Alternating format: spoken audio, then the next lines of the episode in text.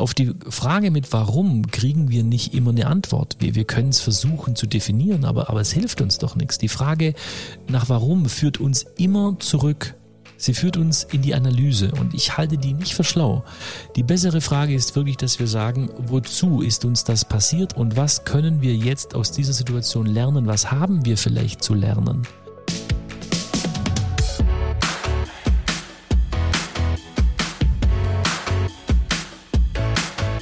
Der Lebensunternehmer-Podcast. Der Podcast für dein glückliches und selbstbestimmtes Leben mit Johannes Ellenberg.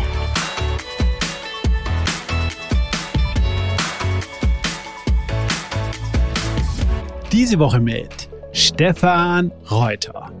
Aufgewachsen im Kreis Böblingen bei Stuttgart, wollte er als Kind nur eines. Fußballprofi beim VfB Stuttgart werden. Kurz vor dem Sprung in den Profibereich platzte dieser Traum jedoch je und Stefan musste sich umorientieren. Dank seines Vaters hatte er trotz großen Ambitionen im Fußball parallel eine Lehre als Versicherungsfachwirt bei der SV Sparkassenversicherung gemacht und konnte nach seiner Zeit beim VfB wieder zum ehemaligen Arbeitgeber zurück. Dort machte er schnell Karriere und wechselte in den Schulungsbereich, wo er das Handwerk des Trainers von der Pike auf lernte. Durch einen Zufall entdeckte er sein Talent und seine Passion als Moderator und Redner und machte sich zunächst nebenberuflich und später im Alter von 28 Jahren selbstständig.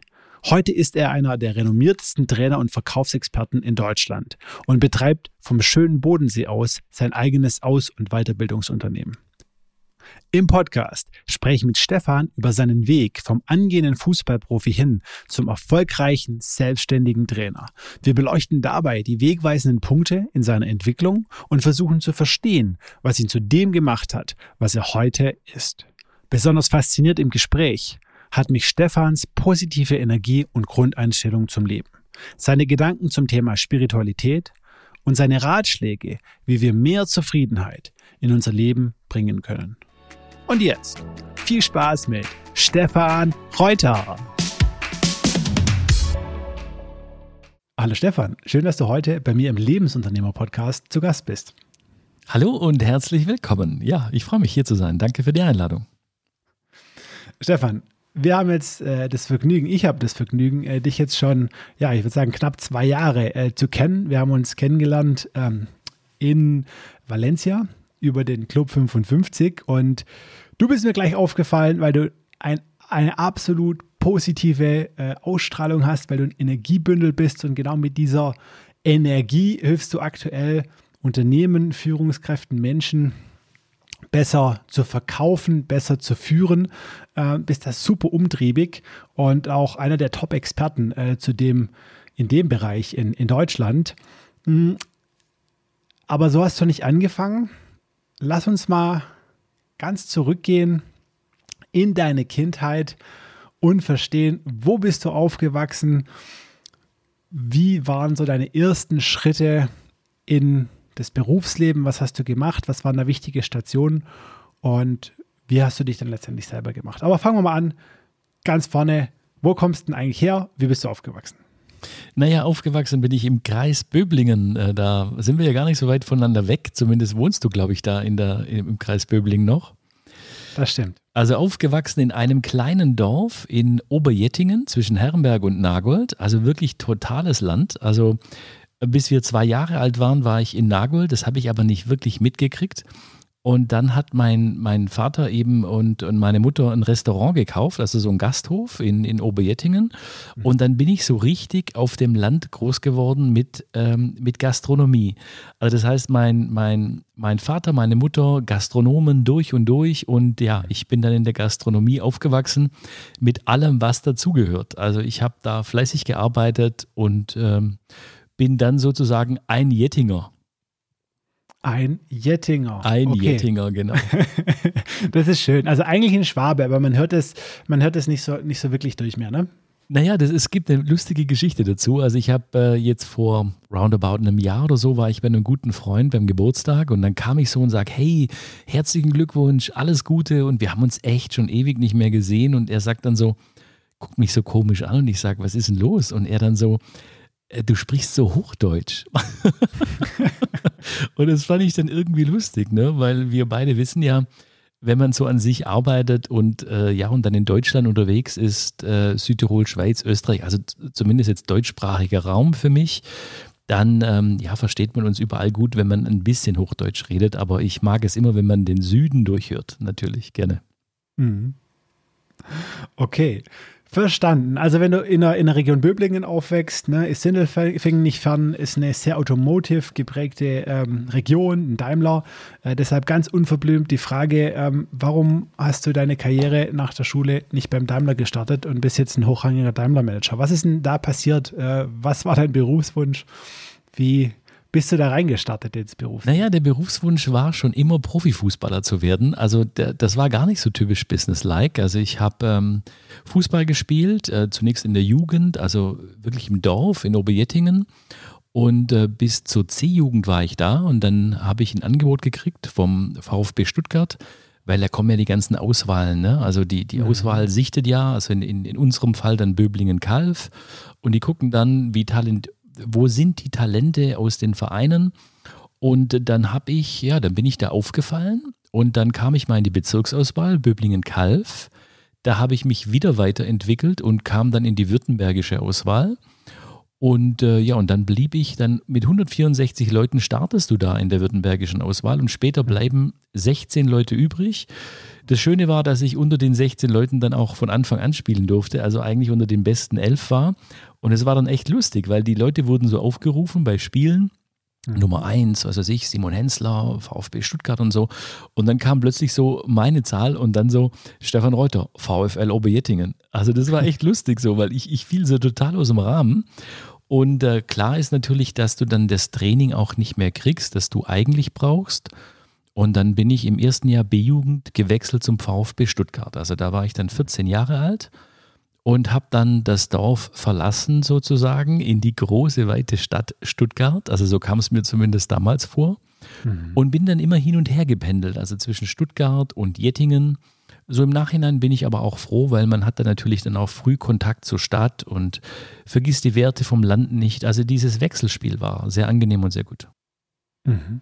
Das war also, ich glaube, ich weiß gar nicht, ob der Stuttgart, äh, der VfB das inzwischen hat. Ähm, das war also nicht klassisch, du bist ja nicht ins Fußballinternat gekommen, äh, wo du einfach komplett dann auch äh, weg warst, äh, sondern du hast weiterhin daheim gewohnt, bis auf deine äh, reguläre ähm, Schule gegangen und bist halt immer zum Training äh, zum VfB gegangen. Äh, korrekt, das war sicherlich der schwierigere Weg, wenn du mich fragst, weil natürlich der VfB hätte das schon gerne gehabt, dass ich äh, aufs Internat gehe, aber ich wollte irgendwie nicht so 24 Stunden bewacht werden. Also zumindest mhm. habe ich mir das früher immer so vorgestellt. Und dann, dann, ich wollte schon so ein bisschen mein Umfeld um mich herum, meine Jungs auch so zu Hause. Also man hat natürlich nicht viel Zeit, aber ich wollte nicht so die, die Dauerkontrolle vom VfB Stuttgart. Und deswegen bin ich dann echt gependelt.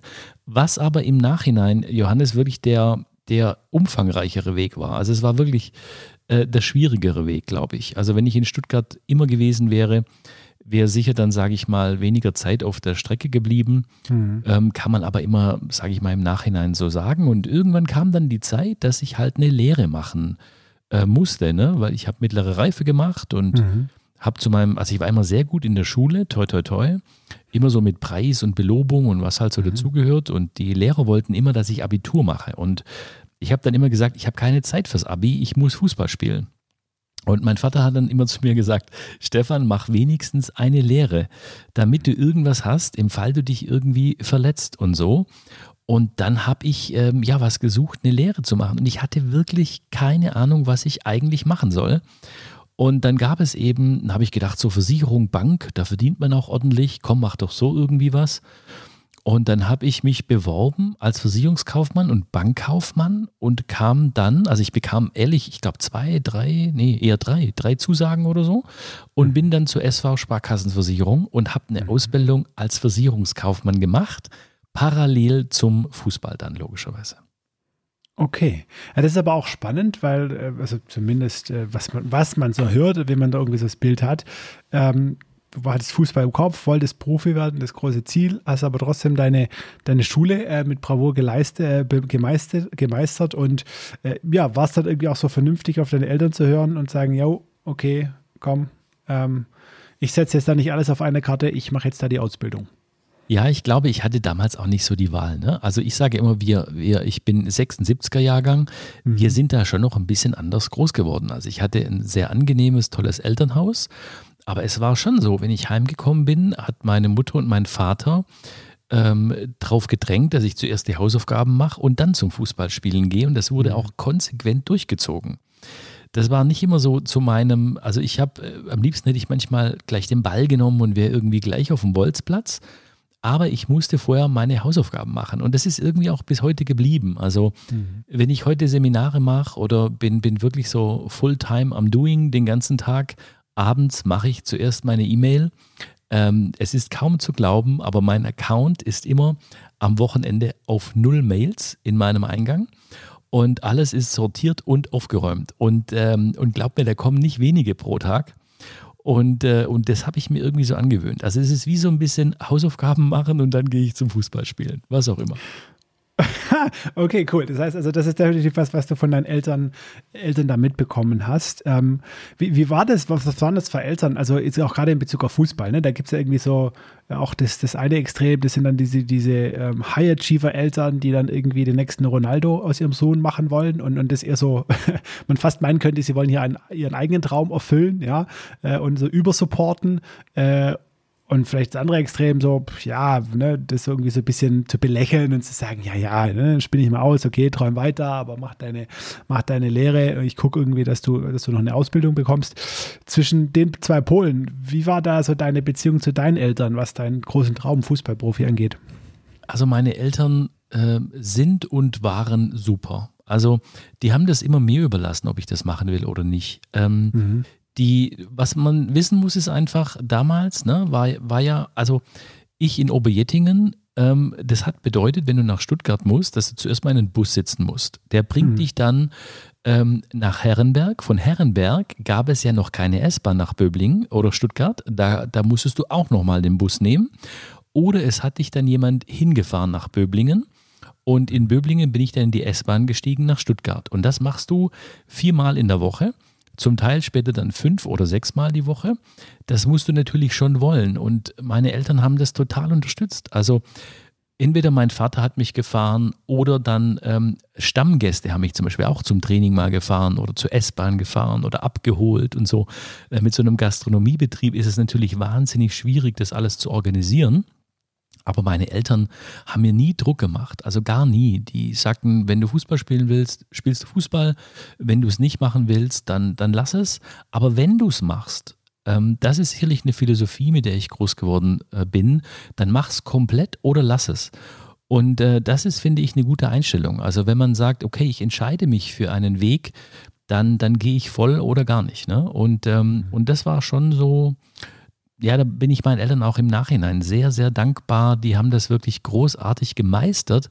Und ja, natürlich habe ich mir mal gewünscht, ne, dass mein, mein Vater oder meine Mutter beim ein oder anderen Fußballspiel öfter mal da sein könnten und zuschauen könnten. Also sie waren zwar da, aber wenn du natürlich am Wochenende die Bude voll hast, jetzt in der Gastro, dann, mhm. dann kannst du nicht auf den Fußballplatz gehen.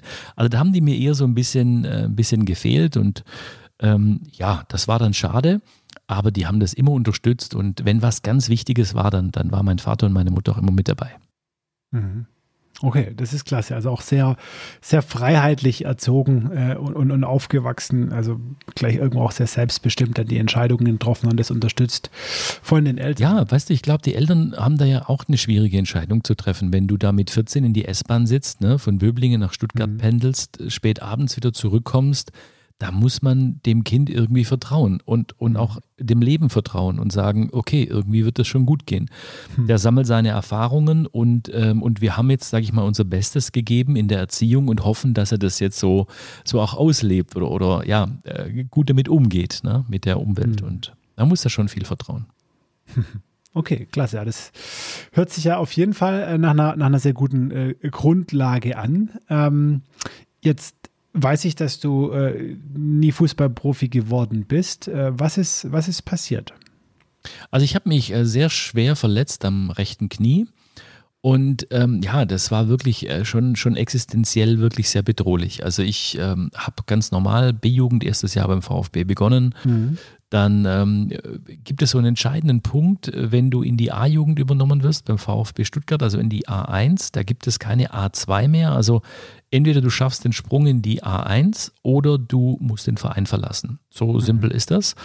Und wenn du in der A-Jugend bist, und da war ich, dann hast du schon große Chancen, Bundesliga-Profi zu werden, weil wir waren damals, also natürlich sehr gemischt. Ne? Du, du hattest Kroaten dabei, Deutsche dabei, ähm, also viele Nationalitäten, Griechen und, und, äh, und Italiener und so. Ähm, und, und vor allem auch Isländer damals, also war auch sehr schön, wenn ich an den Venny denke, guter, guter Kumpel von damals. Ähm, jeder spielt dann in seinem Land Nationalmannschaft, weißt du, und dann hast du dann 15 Jugendnationalspieler da und kannst aber nur elf aufstellen. Also das war für den Ralf Rangnick als Trainer auch nicht immer so einfach. Ähm, wen lasse ich da jetzt spielen von von, sage ich mal, 15 sehr starken Leuten, die da irgendwie auflaufen. Mhm. Und, ähm, und wenn du dann deinen Weg gehst, so wie es bei mir war mit U15-Nationalmannschaft, U16, U17, U18-Nationalmannschaft, dann wird das natürlich immer realer, weil die großen Clubs dann auch auf der Tribüne sitzen und zuschauen. Und ähm, ich hatte dann irgendwann mal sehr engen Kontakt nach, nach Karlsruhe, dann, dann, weil der KSC da ein Auge auf mich geworfen hat, ähm, damals noch erste Liga für alle Fußballer da draußen, die zuhören, unter Winnie Schäfer, Icke Hessler, Manny Bender, also zu dieser Zeit. Ikonen, Ikonen. Ikonen, absolut, kann man sagen. Eberhard Kall natürlich aus Günthringen, der kommt ja auch ganz aus der Nähe, dann, dann jetzt zumindest aus der Kalferecke. Und äh, ja, das ist dann, das war schon dann spannend. Und ähm, ja, und daher war die Verletzung natürlich brutal, weil man mir als Talent schon einen guten Weg vorausgesagt hat und ich das auch gefühlt habe. Ne? Ich mhm. habe den einen, das ein oder andere Mal mit den Profis Kontakt gehabt, hab, durfte dort mittrainieren, wurde mal eingesetzt, ähm, habe DFB-Nachwuchsrunde gespielt. Das war damals so, so das Zwischending, kann man sagen. Also talentierte Jugendspieler, verletzte Profis, ähm, ja, einige Amateure, die talentiert waren, die kamen da irgendwie, es war so ein bunter Mix. Und man hat dann eben unter dem ähm, entsprechenden Trainer, der auch die Bundes den ersten Bundesligisten trainiert hat, äh, hat man dann verschiedene Turniere oder verschiedene Spiele gespielt. Frag mich nicht. Also es gab damals eben so ähm, ja, die, die, die DFB-Nachwuchsrunde, so hieß das, glaube ich. Und äh, ja, und bei mir war es dann Jogi Löw, der da auf der Bank saß, zum Beispiel gegen 1860 München, wo ich spielen durfte. Und da war ich aber schon verletzt und da habe ich gemerkt, oh, das wird echt zäh. Ne? Also kennst du ja auch, wenn du bist ja auch ein Sportler und wenn man die Leistung nicht mehr komplett abrufen kann, weil man ständig Schmerzen hat, dann wird das natürlich ein ganz zähes Spiel. Da hältst du dann mehr noch an einem Traum fest und weißt aber, dass der ja jeden Tag etwas unrealistischer wird, umso größer die Schmerzen dann sind. Hm. Okay, Wahnsinn. Also wie, wie alt warst du, äh, als, als diese Verletzung passiert ist und, und wie, wie, ist das, äh, wie ist das zustande gekommen? Also die, ähm, ich war, lass mich überlegen, ich meine 19, ach, also gerade so Übergang eben zu den Profis, 18, 19, hm. nee 19, ich meine 19, ja. Hm. Ähm, man muss dazu sagen, früher war das noch nicht ganz so normal, dass irgendwie die 17-, 18-Jährigen äh, schon regelmäßig bei Bundesligisten spielen, ne? in, in den Armen oder in den, bei den Profis. Ne? Da bin ich bei dir. Das war sehr selten der Fall, zumal ja damals auch noch so eine Regel herrschte, zuerst mal Amateure. Wenn du ja. da dann gut spielst, dann geht's zu den Profis und so. Also äh, ich fand es irgendwie damals schon härter, wenn ich heute die Jugend so anschaue. Also auch von, von guten Freunden von mir von damals. Da sind ja die Kinder mittlerweile auch zum Teil ganz, ganz talentiert irgendwie unterwegs.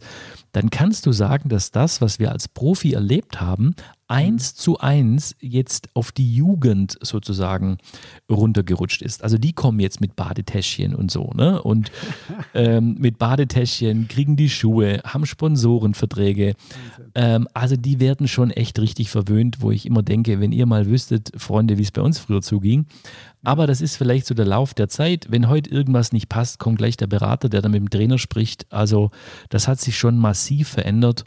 Und äh, bei uns war das schon noch deutlich anders, äh, wie, wie jetzt heutzutage, ja. Da bin ich bei okay. dir.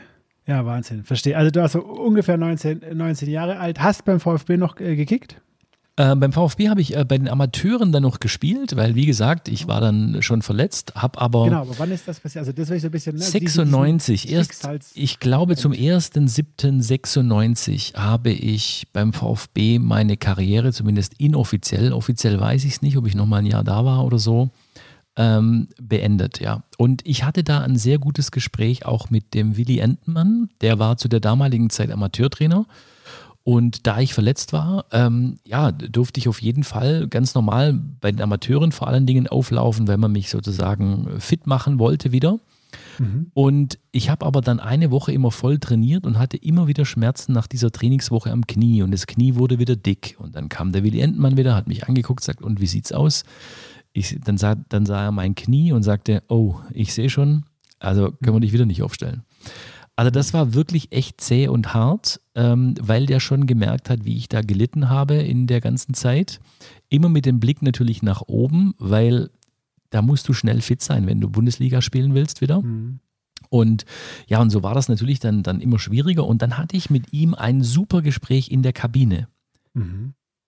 Und in diesem super Gespräch in der Kabine sagte er, also wirklich unter vier Augen, ähm, hat er mich schon sehr bewegt. Also er hat mir gesagt, Stefan, wir geben dir hier nochmal einen Vertrag und nochmal einen Vertrag, weil wir echt daran glauben, dass es wieder gut wird.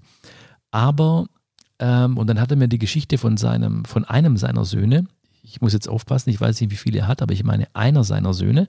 Ähm, ich gebe das jetzt mal so wieder, wie ich es halt in meiner Erinnerung noch habe. Ja. Ähm, und da hat er mir eine Geschichte erzählt und hat dann gesagt, dass der auch diese Knieprobleme hatte, also mit Knorpel dann, weil mein Problem war eigentlich dann später, dass der dass durch das, dass man mir den Außenmeniskus äh, fast komplett rausgenommen hat, wurde der Knorpel natürlich zerstört und das Knie war ständig entzündet. Und äh, das mhm. war natürlich dann auch wirklich schwierig. Und dann hat er mir eine Geschichte erzählt von seinem Sohn. Und er sagte mir, dass er mir empfehlen würde, ähm, jetzt mal ein Jahr Pause zu machen und zu gucken, wie es jetzt irgendwie meinem Knie geht. Und wenn es besser geht, kann ich jederzeit wieder kommen.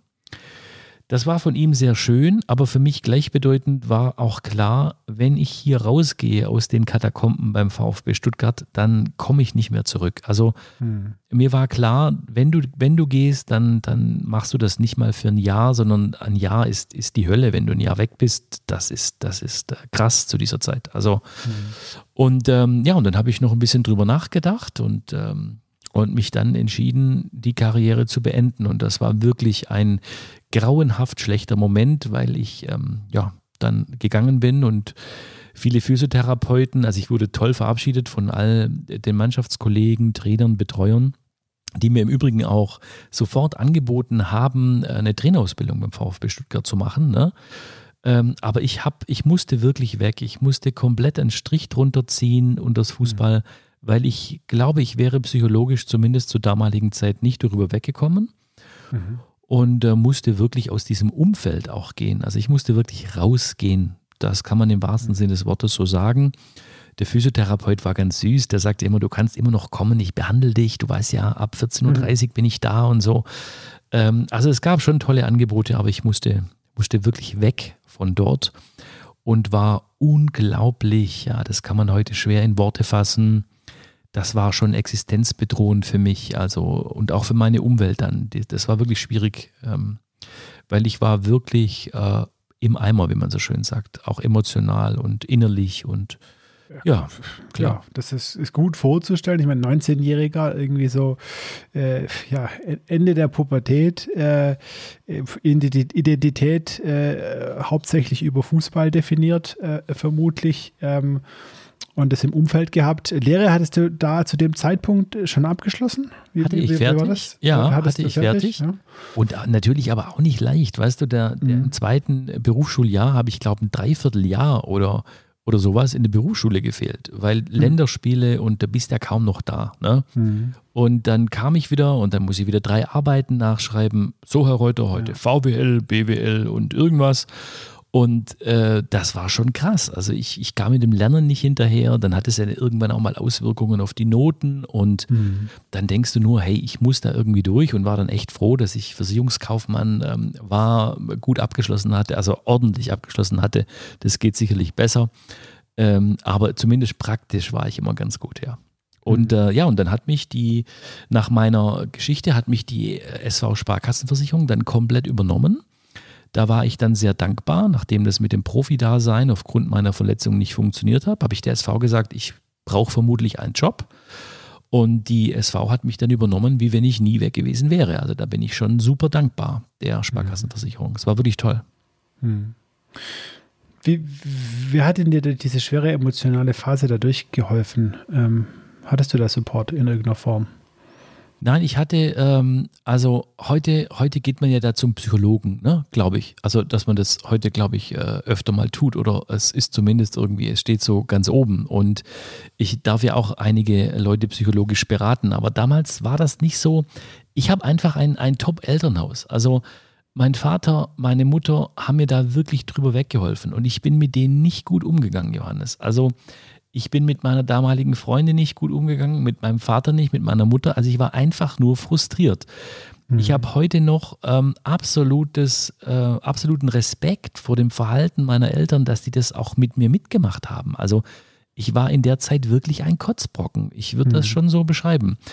Und die Stabilität aber meines Elternhauses, von meinem Vater, von meiner Mutter, hat mir unglaublich viel Kraft gegeben.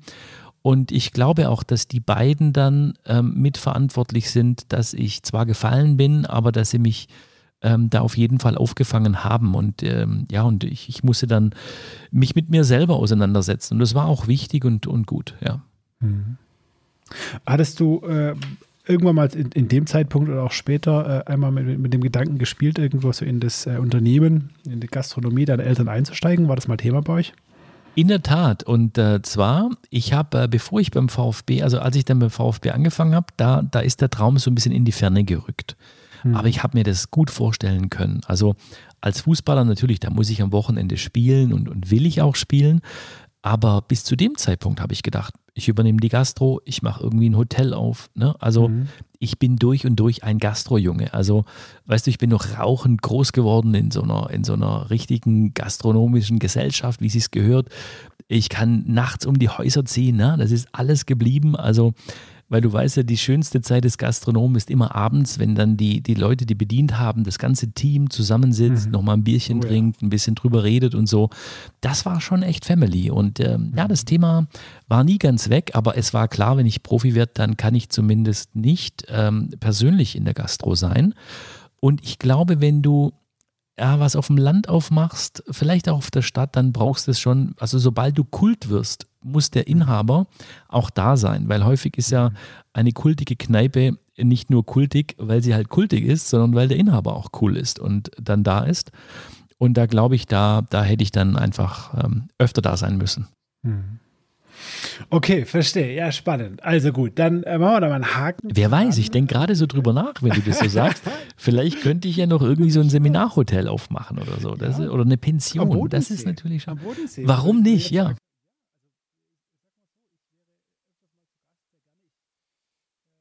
Ja, kann ich da nur ermutigen, äh, das zu tun, ja. okay, auch für nachts um die Häuser ziehen bin ich immer zu haben.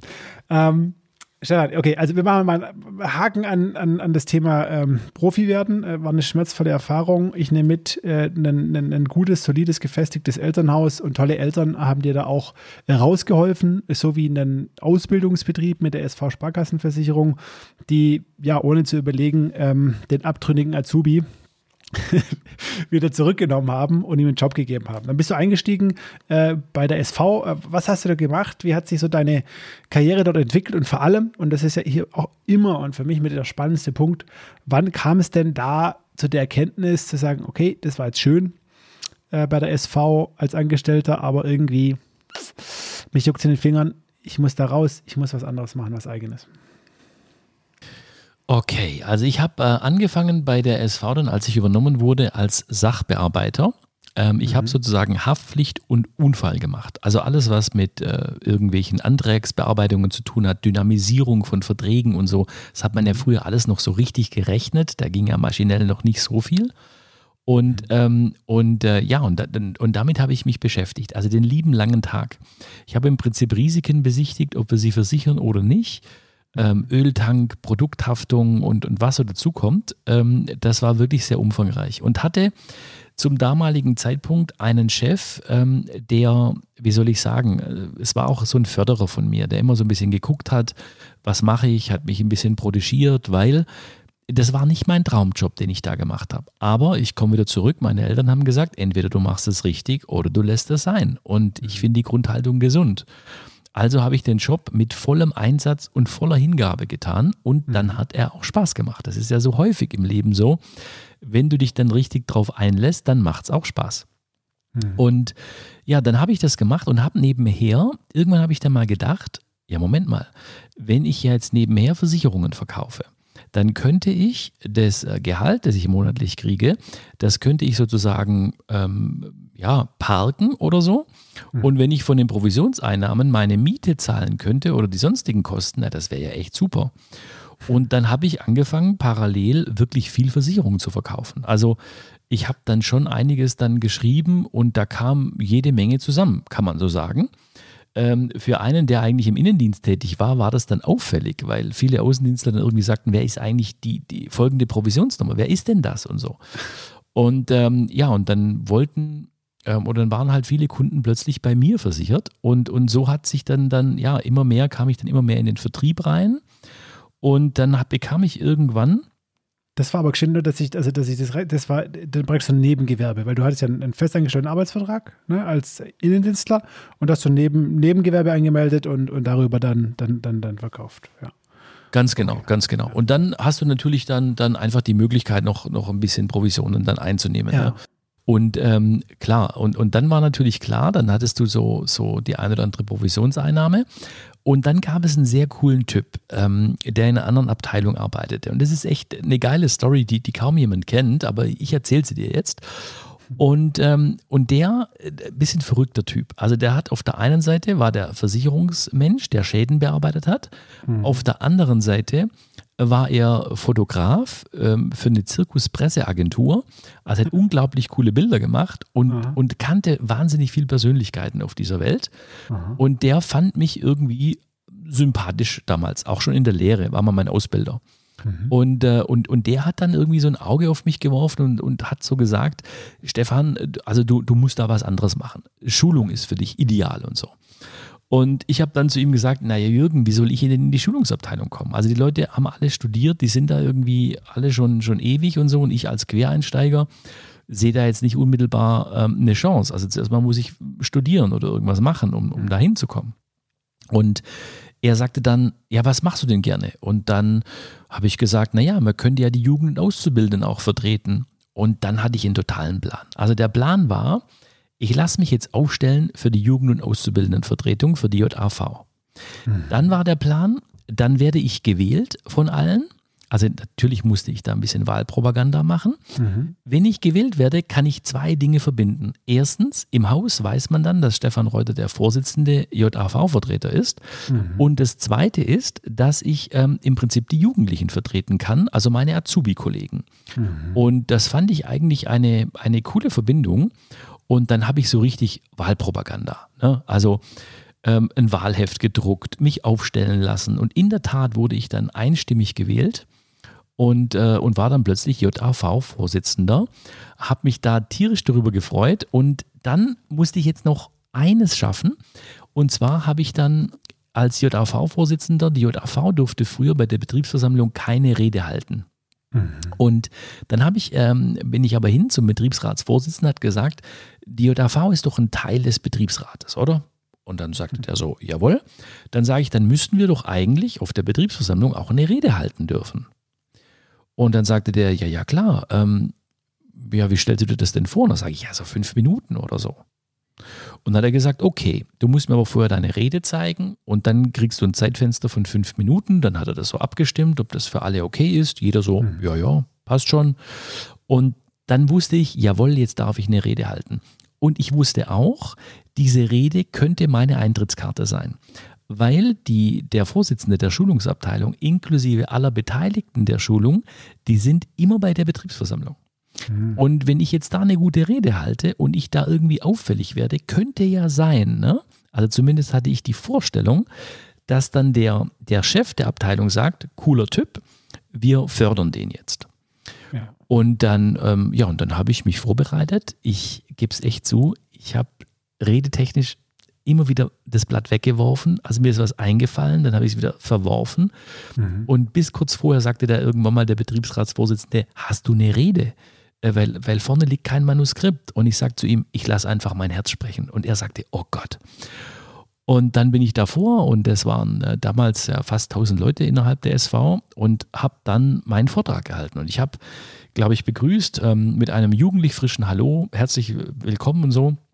Und das geht doch in Ordnung, Herr Haas, ne? weil der damalige Vorstandsvorsitzende war Manfred Haas, der ja auch lange beim VfB Stuttgart ähm, dann auch als Präsident war. Und der Haas guckt so an und nickt so, ja, ja, geht in Ordnung. Und dann habe ich äh, so ganz jugendlich frisch begonnen und habe am Ende gesagt, ich möchte mich auf Italienisch verabschieden. Ciao, ci vediamo, man sieht sich, alles Gute. Und plötzlich stehen die Leute so alle auf und klatschen und so. Und ich, oh krass, was war das jetzt? Und ähm, ja, und nach der Veranstaltung gab es dann äh, früher immer so ein bisschen so, so einen Umtrunk, wo die Mitarbeiter miteinander reden und in Kontakt kommen.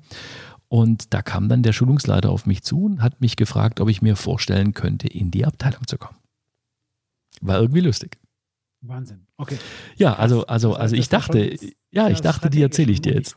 Ja, nee, also es ist eine spannende, spannende Geschichte. Also ich meine, du bist jetzt ja aktuell, kommen wir später noch dazu, äh, auch, auch viel als Redner unterwegs und vor allem natürlich auch, ähm, ja, als, als auch als Trainer viel. Äh, und das war dann so praktisch, ja, dein, dein Einstieg in, in die Branche. Also zum einen sehr strategisch hingearbeitet, dass du da in die, in die Schulungsabteilung kommst. Ähm, und auf der anderen Seite da äh, durch, diese, durch diesen Weg auch ja, so eine erste Selbsterkenntnis äh, in Bezug auf das äh, Reden vor, vor Menschen.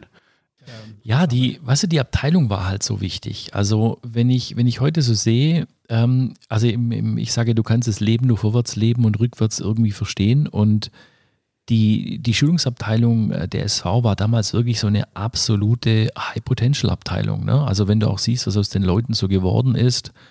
Ähm, wir hatten ein wahnsinniger Weiterbildungsetat pro Mitarbeiter pro Jahr, den wir auf den Kopf hauen mussten, ohne uns zu verpflichten zu bleiben. Also das ist natürlich in der heutigen Zeit kaum noch irgendwie real vorstellbar. Mhm. Und da haben wir natürlich tolle Ausbildungen gehabt. Ne? Also eine, eine tolle Trainer- und Coaching-Ausbildung in der Schweiz. Und dann war ich ja sehr lange noch bei IWL, dann bei Schulz von Thun in Hamburg und habe mich dort ausbilden lassen. Und eine Ausbildung als Sugestopäde. Also da ist unglaublich viel passiert. Da habe ich im Prinzip unser Handwerk heute als Trainer, Coach ähm, von der Pike auf gelernt. Und ähm, ja, und, und das ist natürlich dann schon nochmal anders, wenn du von Grund auf die Themen lernst, weil Heute wissen wir ja beide, da haben wir vieles am Markt. Ne? Da kommen auch Leute, die, die über Supervision reden und denken, sie haben es neu erfunden. Dabei gibt es es schon ewig. Oder mhm. Leute irgendwelche kreativ bunten Bilder machen und, und sagen, man muss es methodisch irgendwie didaktisch so machen. Dabei hat es ursprünglich mal Losanov erfunden, ein Bulgare. Also die Dinge, die heute als neu propagiert werden, die gab es zum Teil schon ewig. Und ich habe das von der Pike auf gelernt und das, das hat dann immer so ein zweischneidiges Schwert, wenn man das heute dann betrachtet, weil ähm, auf der einen Seite finde ich es gut, wenn man Dinge neu aufmacht, ihnen eine neue Richtung gibt, aber ich gehöre auch immer zu den Alten, die ähm, es auch noch gerne haben, wenn man sagt, wo das herkommt ähm, oder sich damit zumindest mal beschäftigen. Mhm. Okay, verstehe. Also die Schulungsabteilung war dann praktisch der, der Ort, wo du, ja, wo es sich so hingezogen hat. Ne? Also ich meine, wenn man dich kennt, wenn man dich jetzt auch erlebt und hört, äh, dann äh, denke ich, ist, ist den Hörerinnen und Hörern klar, äh, dass du jetzt ne, als interner Sachbearbeiter und, und mit Zahlen irgendwelche Versicherungsrisiken in der Excel-Tabelle bewerten, äh, dass das nicht deinem Charakter allzu sehr entspricht ähm, sondern dich hat es da auch wirklich einfach her, hin mehr zu, ja, deiner Bestimmung oder einem Job, äh, einer Umgebung gezogen, die, die dir als Persönlichkeit, als Mensch, Mensch eher entspricht. Und das war dann die Schulungsabteilung. Und die Schulungsabteilung hat, so wie ich, ich das jetzt verstehen würde, äh, den, den, den, den, den Hauptauftrag letztendlich intern die die Mitarbeiter weiter zu schulen, weiterzubilden. Da will man natürlich nur gute Leute haben, ähm, damit die Schulungen auch eine gute Qualität haben. Und die, um die Leute im Endeffekt noch besser zu machen, dürftet ihr euch da intern super viel weiterbilden, beziehungsweise ihr habt Budget gekriegt und da hast du dann den ganzen Trainer, Ausbildungen, Coaching-Ausbildungen und so weiter, hast du sozusagen, oder viele, die du gemacht hast, hast du da in dem Rahmen von der SV äh, bezahlt bekommen. So ist es mit einer ganz leichten Korrektur. Also ich würde allem zustimmen. Ähm, es ist nur so, dass wir zwei getrennte Abteilungen immer hatten. Also die Personalabteilung mhm. hat die Leute im Haus, den Innendienst sozusagen ausgebildet oder über andere Trainer ausbilden lassen. Und ich war speziell zuständig für die ganzen Verbundbereich, ne? also für alle Sparkassen, LBS, Landesbank ah. Baden-Württemberg und unseren Außendienst. Also das heißt, ja. meine Zuständigkeit war primär mit allen Verbundpartnern der Sparkassenfinanzgruppe inklusive des eigenen Außendienstes dann äh, zu arbeiten, verkäuferisch, verhaltenstechnisch und was auch persönliche Verstehe. Weiterentwicklung angeht. Verstehe. Das heißt, daher kommt dann auch der, also ne, das ist so der, man, du, du machst, machst viele Themen, aber Verkauf steht äh, so ein bisschen über allem oder auch ist ein bisschen die Wurzel, äh, wie ich das verstehe. Ähm, und das ist, da, daher kommt auch, sag ich mal, der, die, die Basis. Ne? Also wenn du im extern bist, bei den Vertriebspartnern, bei den externen Vertriebspartnern, da, dann war das immer, ja, dieses verkäuferische Umfeld erstmal, erstmal gegeben. Ja, also durch und durch. Mit dem, mit Telefonie und Verkauf ging alles los. Da kann man mir schwer was vormachen. Mhm. Okay, ja, wunderbar. Also das ist, äh, das ist, das ist spannend. Dann hast du also statt äh, die Profikarriere, die Karriere bei der SV gemacht, aber irgendwann bist du an den Punkt gekommen, wo du gesagt hast, so Leute, das war jetzt schön hier, ähm, aber jetzt müsst ihr alleine weitermachen. Ich habe andere Ziele, größere Ziele. Also nehmen wir es mal mit zu dem Zeitpunkt bitte. Ja, ich, ich habe äh, sehr gerne, sehr gerne. Ich, ich, wollte auch sofort loslegen, weil mir fällt da gleich was ein. Also die Abteilung zunächst mal, die war super. Also ja die, es gab keinen Grund wegzugehen. Also ich habe, äh, ich hatte wirklich alles. Ich hatte einen, einen, guten Ruf, einen guten Namen. Die Leute wollten in meine Seminare, sie wollten von mir gecoacht werden. Also eigentlich das, was man sich so vorstellt an einem perfekten, selbstbestimmten Job. Genau so war das. Mhm. Und ich durfte auch selbstständig alles organisieren, war kaum da, war nur unterwegs, tolle Hotels und, und so weiter und so fort. Aber es gab einen ganz entscheidenden Punkt. Irgendwie hatte ich das Gefühl, ich kann das irgendwie schon alles und ich habe mich irgendwann mal gefragt, was würde ich jetzt innerhalb des Unternehmens noch machen? Und dann bin ich so die Jobs so im Kopf durchgegangen, was man da so alles machen kann. Und dann wurde mir sehr schnell klar, Vorstand wollte ich nicht werden, also das war für mich keine Karriereoption, weil ich hatte da kein gutes Bild dazu. Also mhm. mein Bild war immer so, Irgendwann bist du Chef von so einem Riesenkonzern, äh, der Bauch wird immer dicker, du sitzt da so hinter, hinter deinem Schreibtisch und, äh, und, und, und also das, das, das, Bild hatte ich immer so irgendwie ganz schrecklich im, im Kopf, wobei das ja nicht sein muss. Ne? Das war halt nur mein Bild. Also ich wollte irgendwie in Bewegung bleiben, ich, ich wollte irgendwie weiter lernen und die Welt wurde mir so ein bisschen zu klein. Und was dann passiert ist, ist parallel eigentlich eine, eine völlig strange Geschichte. Ich habe nach meiner Fußballzeit ähm, bin ich ähm, sportlich, also mein Cousin hatte war sehr, sehr eng mit einer Skischule in Nagold, der da auch einen Sportladen in Nagold und sagte dann irgendwann zu mir, ähm, Stefan, du musst einfach Skilehrer machen. Ich meine, reden kannst du, Skifahren bringen wir dir noch bei, mach doch Skilehrer. Und dann habe ich dann gesagt, ja, du bist lustig, ich habe ja echt totale Knieprobleme und so. Und da sagt er, jetzt komm, fang an und guck mal, das ist eine andere Bewegung und, und guck mal, wie es klappt. Ja, und dann habe ich, äh, dann bin ich, habe ich als Skilehrer begonnen und ich hatte am Anfang null Schmerzen, wirklich 0,0. Und dann dachte ich.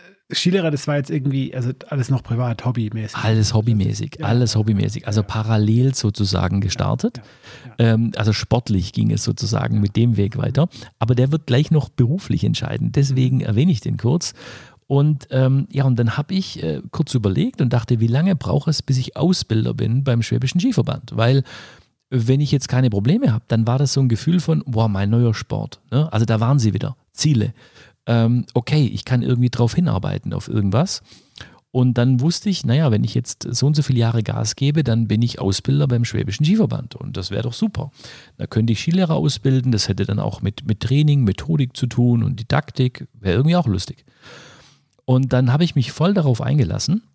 Und was dann passiert ist, dann war ich beim VfL Nagold im Skiclub Mhm. Und wir haben dann eine Veranstaltung gehabt, ähm, eine Inline-Slalom-Veranstaltung. Also man fährt mit Inline-Skates, ziemlich verrückt wie im Winter. Man hat einen Helm auf, man hat Protektoren an, man hat Stöcke in der Hand und fährt Slalomstangen um. Also wie Slalom im Winter, nur auf mhm. Asphalt. Und ähm, also Disziplin nennt sich Inline-Slalom.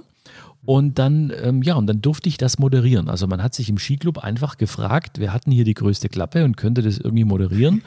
Und dann war irgendwie so, ach Reuter, mach doch du das. Ja. Und dann habe ich gesagt, okay, dann habe ich das moderiert mit bestem Wissen und Gewissen und hatte eine Heidenfreude. Und äh, während ich das so moderiere, kommt einer zu mir und sagt, ähm, hallo, wir machen die ganzen Veranstaltungen für den Deutschen Skiverband. Könntest du dir vorstellen, alle Veranstaltungen zu moderieren? Mhm. Und ich sagte, ja, wie viele sind das denn? Dann sagte der so zwölf. Ich so, oh. Ähm, ja, und jedes Wochenende und so weiter. Und was kostest du denn? Und ich hatte echt keine Ahnung, was, welche Preise man da aufruft oder so. Und dann habe ich halt irgendwie mal gesagt, ach, ich musste erst meinen Kalender checken und wir müssen mal gucken und so. Ja, was man da halt üblicherweise so tut. Und dann habe ich dem so eine Summe an den Kopf geknallt. Und dann habe ich richtig gemerkt, wie der, wie der Tod umfällt. Also dann sagt er, für, für, für, für beide Tage so viel. Und dann sage ich, ja, so viel. Aber Sie müssen es ja nicht buchen. Und äh, ja, und dann, dann habe ich, ich hatte schon immer so Visitenkarten und so. Dann habe ich dem so eine Visitenkarte gegeben und dann, dann, ja, dann bin ich halt irgendwie wieder weggelaufen. Und dann rief der mich eine Woche später an und sagt, wir machen das. Ähm, du moderierst die ganze Veranstaltungsserie. Normalerweise, ne, wenn man irgendwie dann mit sowas konfrontiert wird oder da einsteigt, sage ich mal, in, in eine Branche, in einen Bereich, sich, sich selbstständig macht, in Anführungszeichen, ja, ähm, Oh, also meistens verkauft man sich da erstmal viel zu billig. Wie, wie, wie, wie, hast du das jetzt praktisch mit dem ersten Kunden und ersten Angebot zu schaffen, da irgendwie den, den, äh, den, dass, dass es den umhaut, äh, dass du da äh, schon am oberen, am oberen Range warst? War das deine verkäuferische Grundausbildung oder wie hast du das gemacht? Naja, zwei Dinge treffen da ja aufeinander. Das eine ist Moderation und, und dann auch noch Sportmoderation. Und ich habe dann halt mal so einen Trainingspreis genommen, ne? also den wir früher dann, dann bei Trainings hatten oder, mhm. oder so. Und dann habe ich einfach gedacht, ja, ungefähr ist das ja so ähnlich. Äh, ja, nimmst du halt mal so einen Betrag aus, aus einem hochwertigen Training, ähm, was da so ein Externer verlangt, wenn der jetzt bei uns was gemacht hätte, früher so in der Firma. Verstehe. Und das habe ich dann einfach aufgerufen. Und da wusste ich aber nicht, dass die Moderationsbranche, gerade die Sportveranstaltungen, ähm, da, da noch auf einem anderen Level spielen. Ne? Also da bist du natürlich noch kein Gottschalk, der jetzt mit irgendeiner so äh, Megasumme kommt, aber die waren da schon noch drunter unter diesem Level. Und dadurch war ich zu hoch. Das war, das war eher reiner Zufall. Ne? Und, okay, okay. Und, äh, und, und, und für mich aber so ganz real irgendwie. Ja. Und, und das war dann echt lustig. Also ich hatte einfach schlichtweg Glück. Und wenn du mit dieser Summe natürlich dann beginnst, dann ist das natürlich gleich so High Level. Und ja ähm, ich wusste dann auch nicht so richtig, was ich mir da angetan habe. Und dann, dann habe ich ja immer mal wieder auch einen Moderator-Kollege gekriegt, der mir der mir an die Seite gestellt wurde, der das schon länger macht oder professionell im Radio oder Fernsehen gemacht hat und so. Und dann haben die Jungs immer zu mir gesagt, für welches Programm arbeitest du und so. Und dann habe ich irgendwie gemerkt, okay, es kann sein, dass ich das echt kann. Und, ähm, und, und da war so ein Talent, das hatte ich noch gar nicht auf dem Schirm. Und äh, ja, und aus der Veranstaltung vom Deutschen Skiverband war dann jemand da von Red Bull Italia, äh, beziehungsweise aus der Südtiroler Gegend, aus Alto Adige, aus dem schönen Südtirol. Und der hatte dann eine Veranstaltung gemacht zusammen mit Red Bull und dann wurde ich quasi gebucht für die erste Finchgauer Gummiboot Trophy. Also da fahren irgendwelche verrückten Leute mit dem Gummiboot ähm, durch, so einen, durch so einen gebauten Eiskanal runter.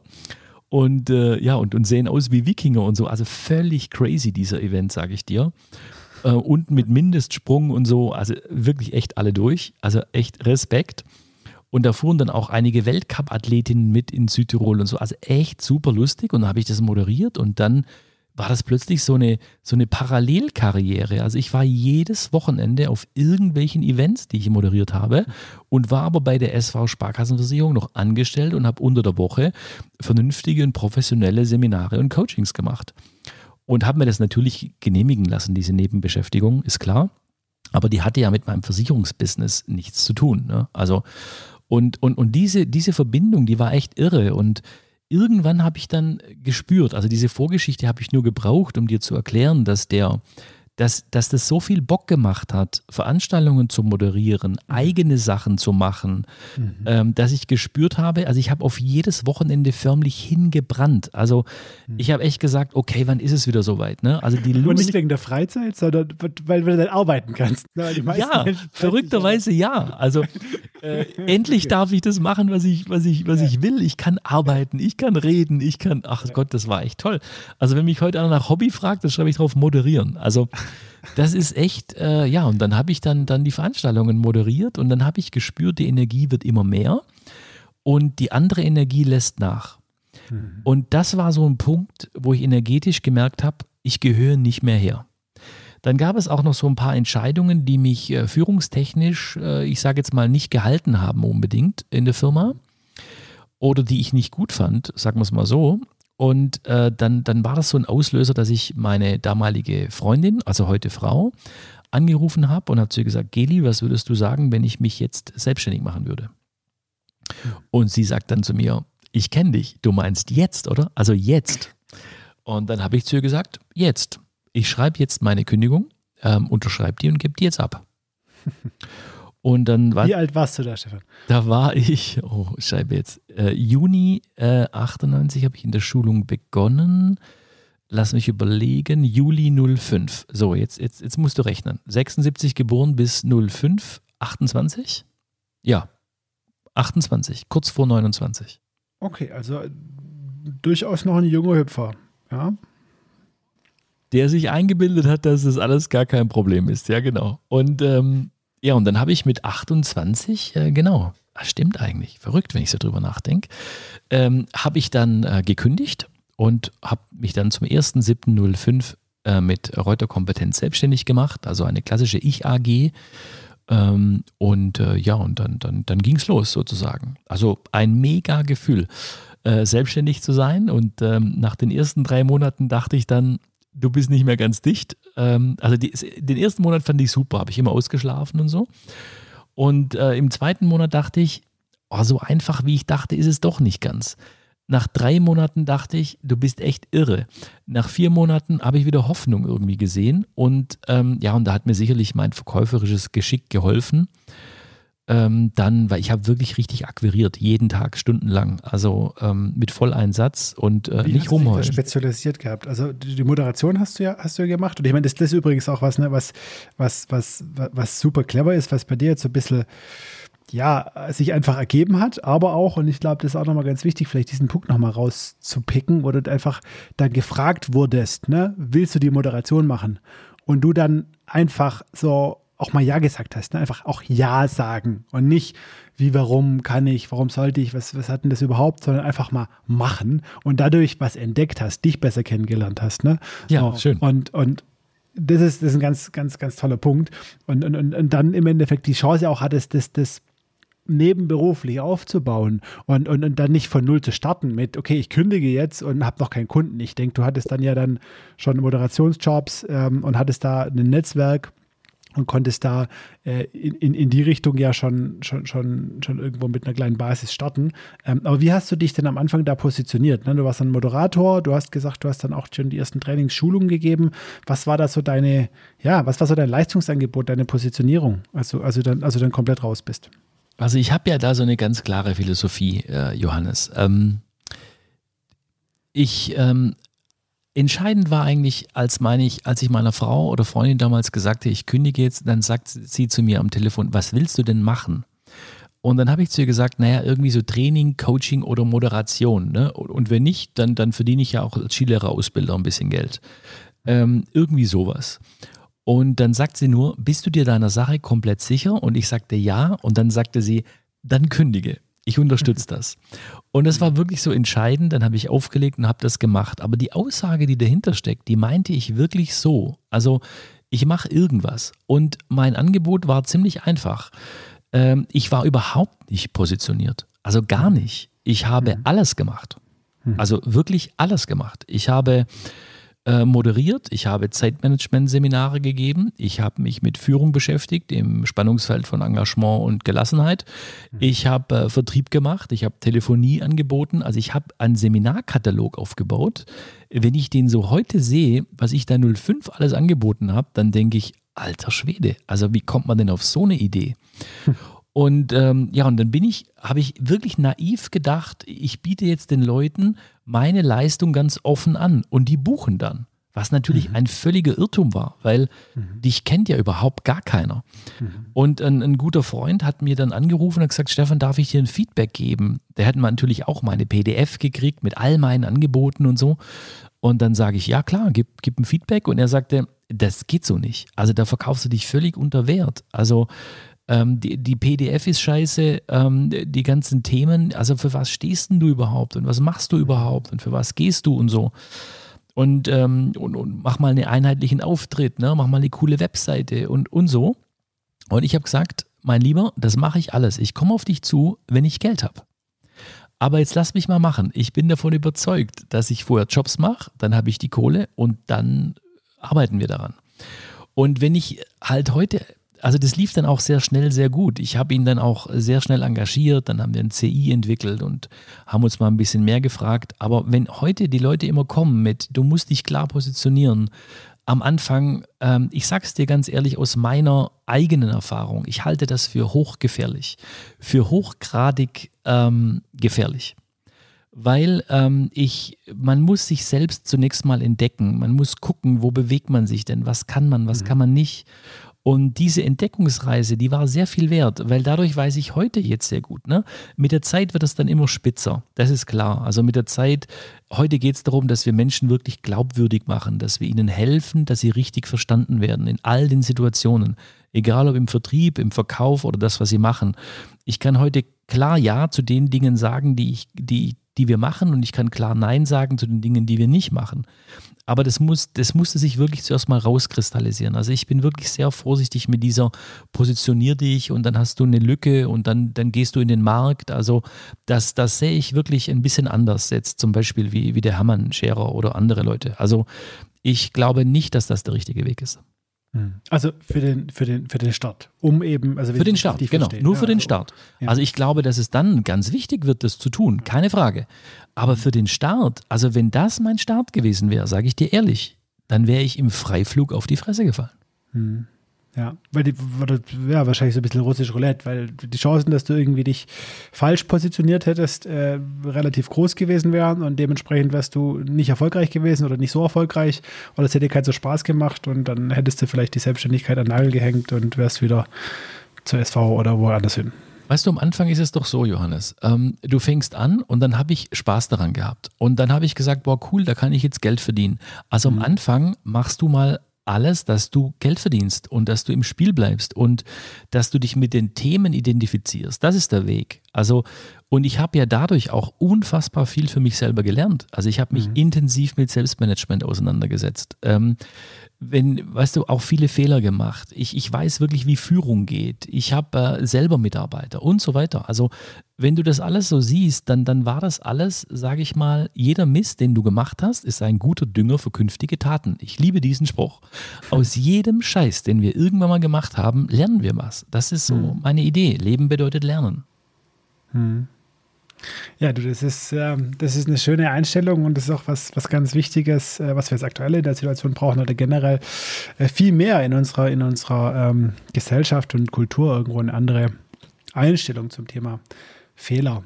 Ja, ähm, von daher bin ich froh, dass du so eine tolle hast und die auch als, als Trainer äh, und, und, Redner in die, in die Welt trägst. Ähm, cool. Aber das ist auch, das ist auch echt spannend. Ähm, da bist du, ja, bist du sozusagen da so rein, ja, so ein bisschen rein geboren, äh, Schritt für Schritt hast dich da rein gefühlt, ähm, rein getastet und bist jetzt angekommen. Nimm uns mal, äh, nimm uns mal so, gib uns ein Bild ähm, vom, vom Jetzt. Ähm, was macht Stefan Reuter jetzt, das Unternehmen Reuter Kompetenz jetzt? Wie bist du da aufgestellt? Ähm, äh, was, was machst du? Äh, lass uns vielleicht äh, doch ein bisschen äh, eine Klammer machen. Ähm, lass uns vor äh, den Zeitpunkt vor Corona das einmal, einmal beleuchten und, und, dann, und dann auch tatsächlich später nochmal ein bisschen darauf eingehen, ja, was es für dich bedeutet hat.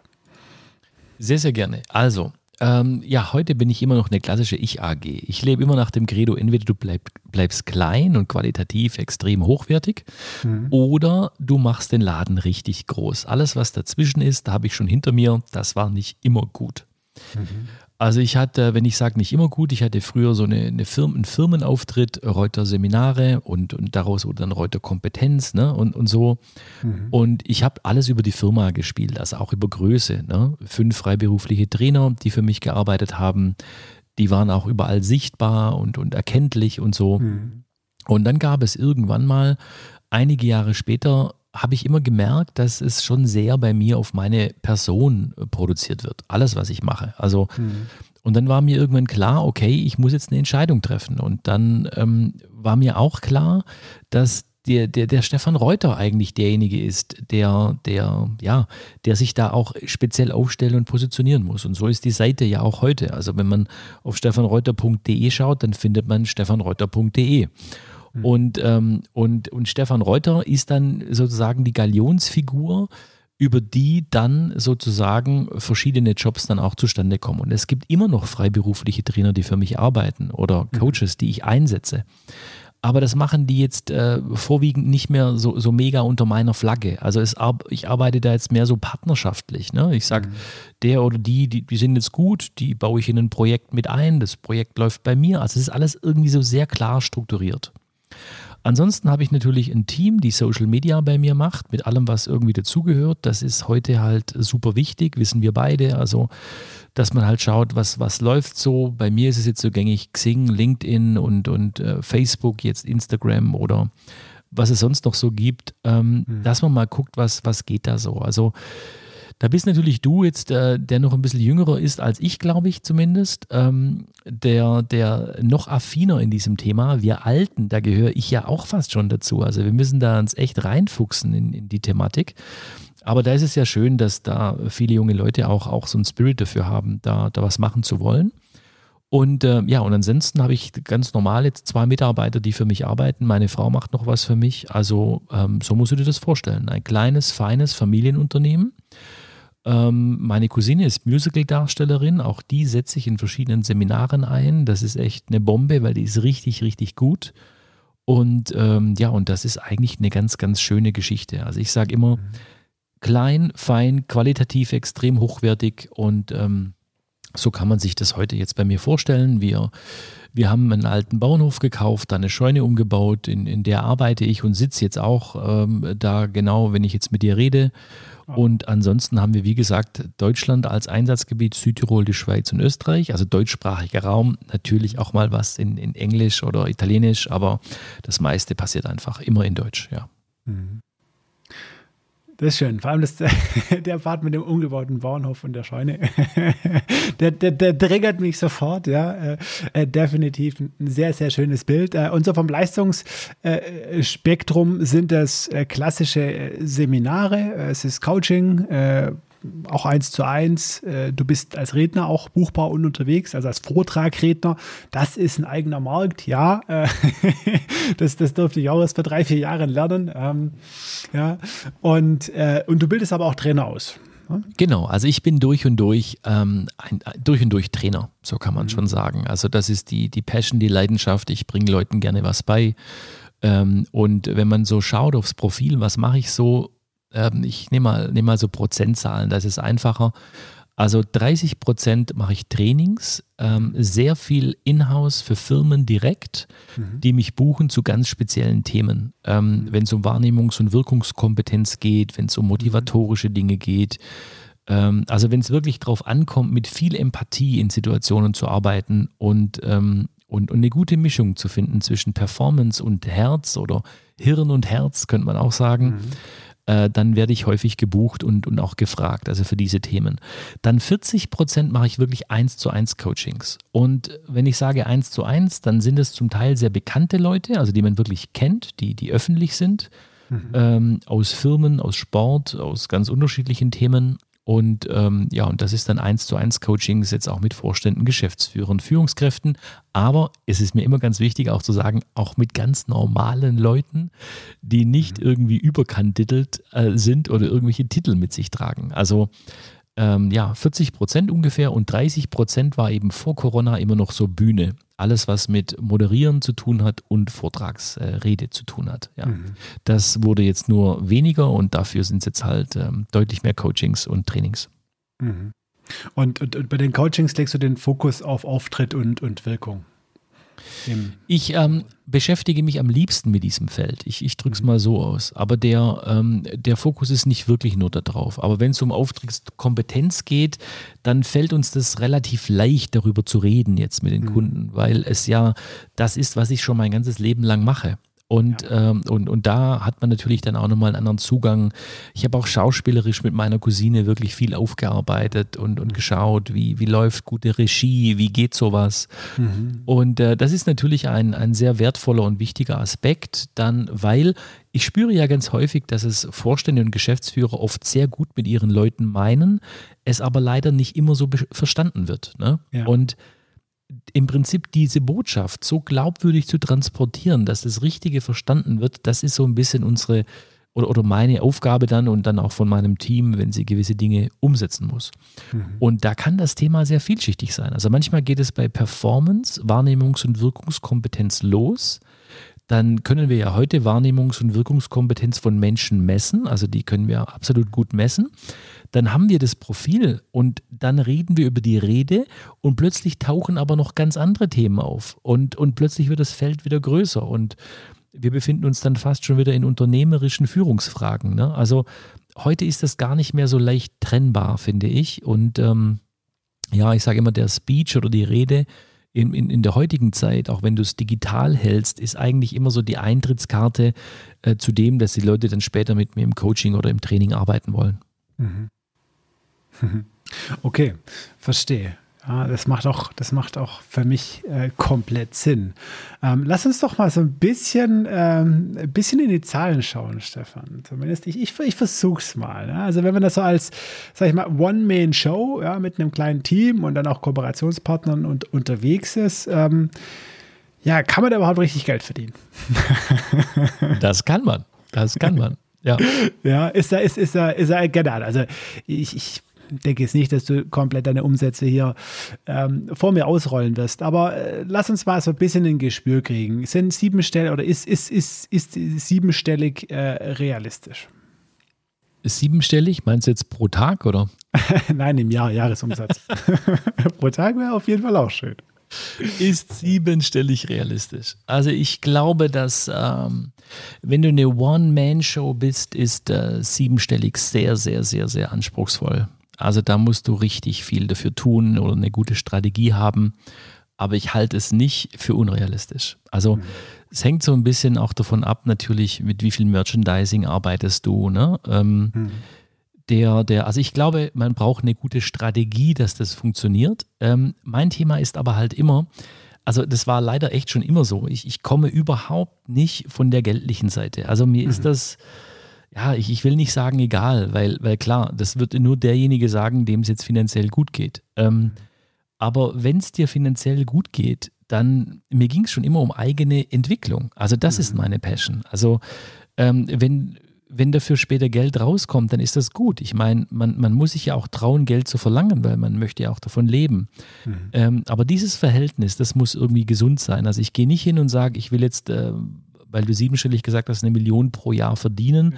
Und jetzt breche ich das runter, wie mir das gelingt. Ähm, das kann man auch machen, keine Frage. Aber bei mir ist es eher so, heute so, welche Jobs will ich noch machen, was will ich nicht machen mhm. und welcher tatsächliche Aufwand steckt dahinter. Und, äh, und danach bemesse ich auch das, was ich tatsächlich tue. Und letzten Endes, sind wir mal ganz ehrlich, liegt es ja an mir.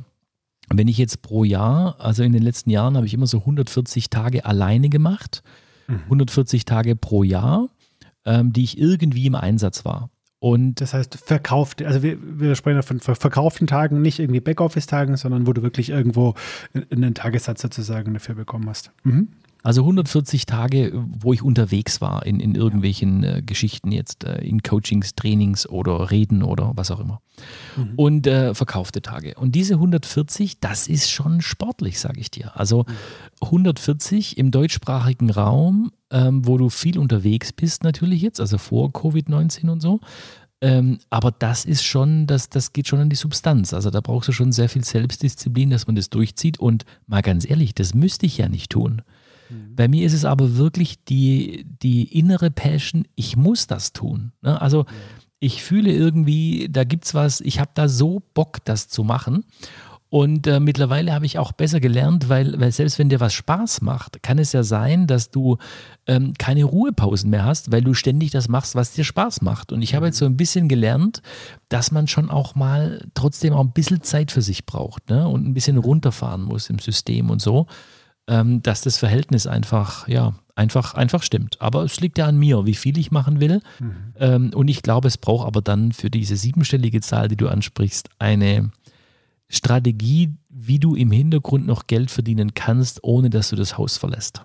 Ja, ja, ja. ja. Da würde ich, da würde ich mal schätzen, sozusagen, dass man wahrscheinlich so mit 140 Tagen, ja, weiß ich nicht, irgendwo, je nachdem, wie man es genau macht, aber vielleicht so eine halbe Million verdient. Ähm, bisschen drunter, bisschen drüber, je nachdem, ähm, was man genau macht. Okay, verstehe. Und dann brauchst du einfach irgendwo noch einen unternehmerischen Hebel, irgendwas, was skaliert, äh, was deine eigene Zeit dann nicht mehr äh, in dem Maße beansprucht, äh, beansprucht, weil es geht dann einfach nicht. Ja. Verstehe, verstehe. Cool. Ähm, wie gehst du mit dem Fakt um, dass ähm, ja, und auch, auch dem Risiko, äh, dass du eigentlich so das einzigste Zugpferd praktisch äh, im Unternehmen bist oder dass, dass du das Unternehmen bist. Ne? Also nicht nur der Unternehmer, sondern letztendlich auch das Produkt und die Dienstleistung. Ja, wenn du keine Lust mehr hast oder, oder wenn dir was passiert oder ne, wenn du nicht mehr kannst, wenn du nicht mehr willst, dann ist ja nicht mehr, ne? Ich bin gut versichert. das ist, ja, was willst du auch jetzt mit deinem Background anderes sagen? Also okay. es, ist, es ist definitiv so. Ich, ich bin schon bei dir. Also ich bin mir dem Risiko total bewusst. Da hast du schon recht. Also ähm, es ist ja immer die Frage, ne, ähm, also es ist, es ist schwer zu sagen. Also ich habe schon immer, ich sage mal, du hast natürlich die unternehmerische Komponente, völlig klar. Wir haben, ein, wir haben ja auch einen, einen Podcast, in dem du ja viele Unternehmer auch hast. Das, das ist, ich, ich bin durch und durch schon, schon innerlich so Unternehmer, aber ich bin auch so ein bisschen Künstler, weißt du, so, also es gibt da irgendwie so, jeder, der Training macht und Methodik und Didaktik und sich mit Design beschäftigt und, und wie kann das sein, der hat so eine künstlerische Ader dafür auch, dass es einfach schön ist und gut aussieht und, und, und so. Und die zweite Seite ist die unternehmerische Seite. Und ich unternehmerisch mache ich das, was ich machen muss, damit das Unternehmen gesund ist, dass es mir gut geht. Also das mache ich sehr verantwortungsbewusst, auch was meine Gesundheit angeht und so. Und auf der anderen Seite vertraue ich aber auch dem Leben. Ich musste dieses Wort wirklich nochmal sagen. Also ich bin auf der einen Seite gut versichert, dass wenn mir was passiert, dass die Familie abgesichert ist oder dass wir genügend Geld zur Verfügung haben, mhm. ähm, wenn was sein sollte, so, sozusagen. Aber wenn das Leben mir jetzt irgendwelche Aufgaben stellt, dann muss ich sie lösen, wenn sie da sind. Und ich glaube, dass wir das oft so sehr kontrollieren wollen. Ne? Und, diese, und diese Überkontrolle, ähm, die, die funktioniert im Leben nicht. Das, das geht, das, das ist nicht mein, mein Mindset. Mhm. Okay, also du, du, du wählst sozusagen ganz bewusst, äh, gehst du da deinem, ja, deinem Herz nach und sagst, okay, nein, ich bin mehr der Künstler, auch so mehr der Selbstständige, ich bin ja, und das, das will ich ausleben. Ja, ich, ich will mich nicht, ich, ich will der sein an, an, an der Frontline. Ne? Ich, ich will nicht der im Background sein, der irgendwie am System baut. Das mache ich auch, aber nur so viel, wie ich muss. Ja, dass das System für mich funktioniert. Ja, und ich, ich dann aber so meiner wahren Passion äh, ganz vorne an der Linie beim Kunden äh, nachgehen kann das ist dein Weg und da hast du dich, hast du auch Erfahrungen gemacht, wie du, wie du, wie du beschrieben hast und hast du dich ehrlich gemacht und das, ja, nimmst du mit aller Konsequenz und gehst jetzt. Würde ich genauso bestätigen, ja. Das hört sich gut für mich an, ja. Spannend, schön, ja. Fühlt sich dann auch gut an, hoffe ich. es fühlt sich, es fühlt sich gut an, es fühlt sich irgendwie richtig an. Ne? Wir, wir beide sind ja jetzt auch über den Club 55 der European Community of Experts in Marketing and Sales äh, mit unseren Kollegen da eng verbunden und wir haben ja auch bei uns im Club eine wahnsinnige Bandbreite. Ne? Also du hast viele Leute drin, die, die Riesenunternehmen mittlerweile aufgebaut haben, die, die, die, die müssen wirklich am Unternehmen arbeiten. Also da muss aber auch was gehen, weißt du? Also da muss ja was passieren, wenn du etliche Leute bezahlen musst auch. Und das ist, ich glaube, man muss da für sich eine Entscheidung treffen. Eine innere Entscheidung, wo man sagt, so würde ich gerne leben. Und dann ähm, muss man den Weg einschlagen. Und ich glaube, das dann konsequent, äh, konsequent zu tun, das ist genügend Aufgabe. Weißt du, also seinem eigenen Weg irgendwie treu zu bleiben und zu sagen, so mache ich das jetzt, ähm, das ist schon spannend. Also sind ja auch unsere Diskussionen spannend. Ne? Arbeite ich im Unternehmen, am Unternehmen und so. Und wenn du jetzt in meiner Rolle bist, dann muss ich schon so beides machen. Oder ähm, dahin gucken und dorthin gucken. Ja, ähm, klar, aber da, das ist auch das, was ich machen will. Hm. Ja, im Endeffekt sind es eigentlich so zwei unterschiedliche Arten an Freiheit. Ne? Also der klassische Selbstständige, der irgendwo so eher eine One-Man-Show ist, ähm, ist vielleicht nicht so frei, Geld verdienen zu können, ohne selber im Unternehmen zu arbeiten. Ähm, dafür kann er jederzeit sagen, nach einem guten Jahr, ähm, nächstes Jahr lasse ich es mal locker angehen und mache mal, schieb mal drei, vier Monate Weltreise ein. Ähm, das äh, ist vielleicht für jemanden, der ähm, ja am Unternehmen sozusagen arbeitet, einen, einen Apparat aufbaut oder aufgebaut hat, äh, nicht ganz so einfach möglich, da er zwar nicht das Geld verdienen muss, aber trotzdem irgendwo ähm, ja noch im Zugriff sein muss und, und weiter am Unternehmen arbeiten. Ne? Also das ist schon spannend. Stefan, okay. Das ist toll. Lass uns mal so ein bisschen anderen äh, Themenbereich noch anschneiden. Ähm, harter Wechsel, harter Cut. Bist du ein spiritueller Mensch? Hm.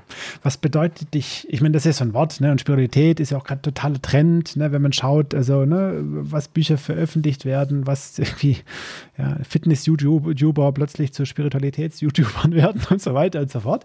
Ich, ich finde es toll, also so ein, irgendwie so ein das erwachende Bewusstsein vielleicht so ein bisschen, hoffe ich zumindest, dass da nicht nur ein Hype drin steht. Was, was verstehst denn du ähm, so, so, ganz persönlich unter Spiritualität, ähm, ganz praktisch? Wie, wie, wie lebst du das? Naja, also ich glaube, dass es so eine Spiritualität mit Bodenhaftung braucht. Also so würde ich mal beginnen. Also ich spüre schon, dass auch viele Menschen so spirituell angetan sind ne, und an höhere Mächte glauben und so weiter. Mhm. Und, ähm, und, und die Bodenhaftung der Spiritualität so ein bisschen fehlt. Also äh, manchmal ist mir das ein bisschen zu abstrus, wenn ich ehrlich bin. Also mhm. mit spirituell äh, würde ich mal Folgendes verbinden. Ich meditiere zum Beispiel täglich. Mhm. Und äh, dieses Meditieren, ich, also ich wusste nicht, dass, äh, ich habe mich immer gefragt, was ist denn eigentlich Meditieren? Und es, äh, es ist Einatmen, Ausatmen und nichts denken.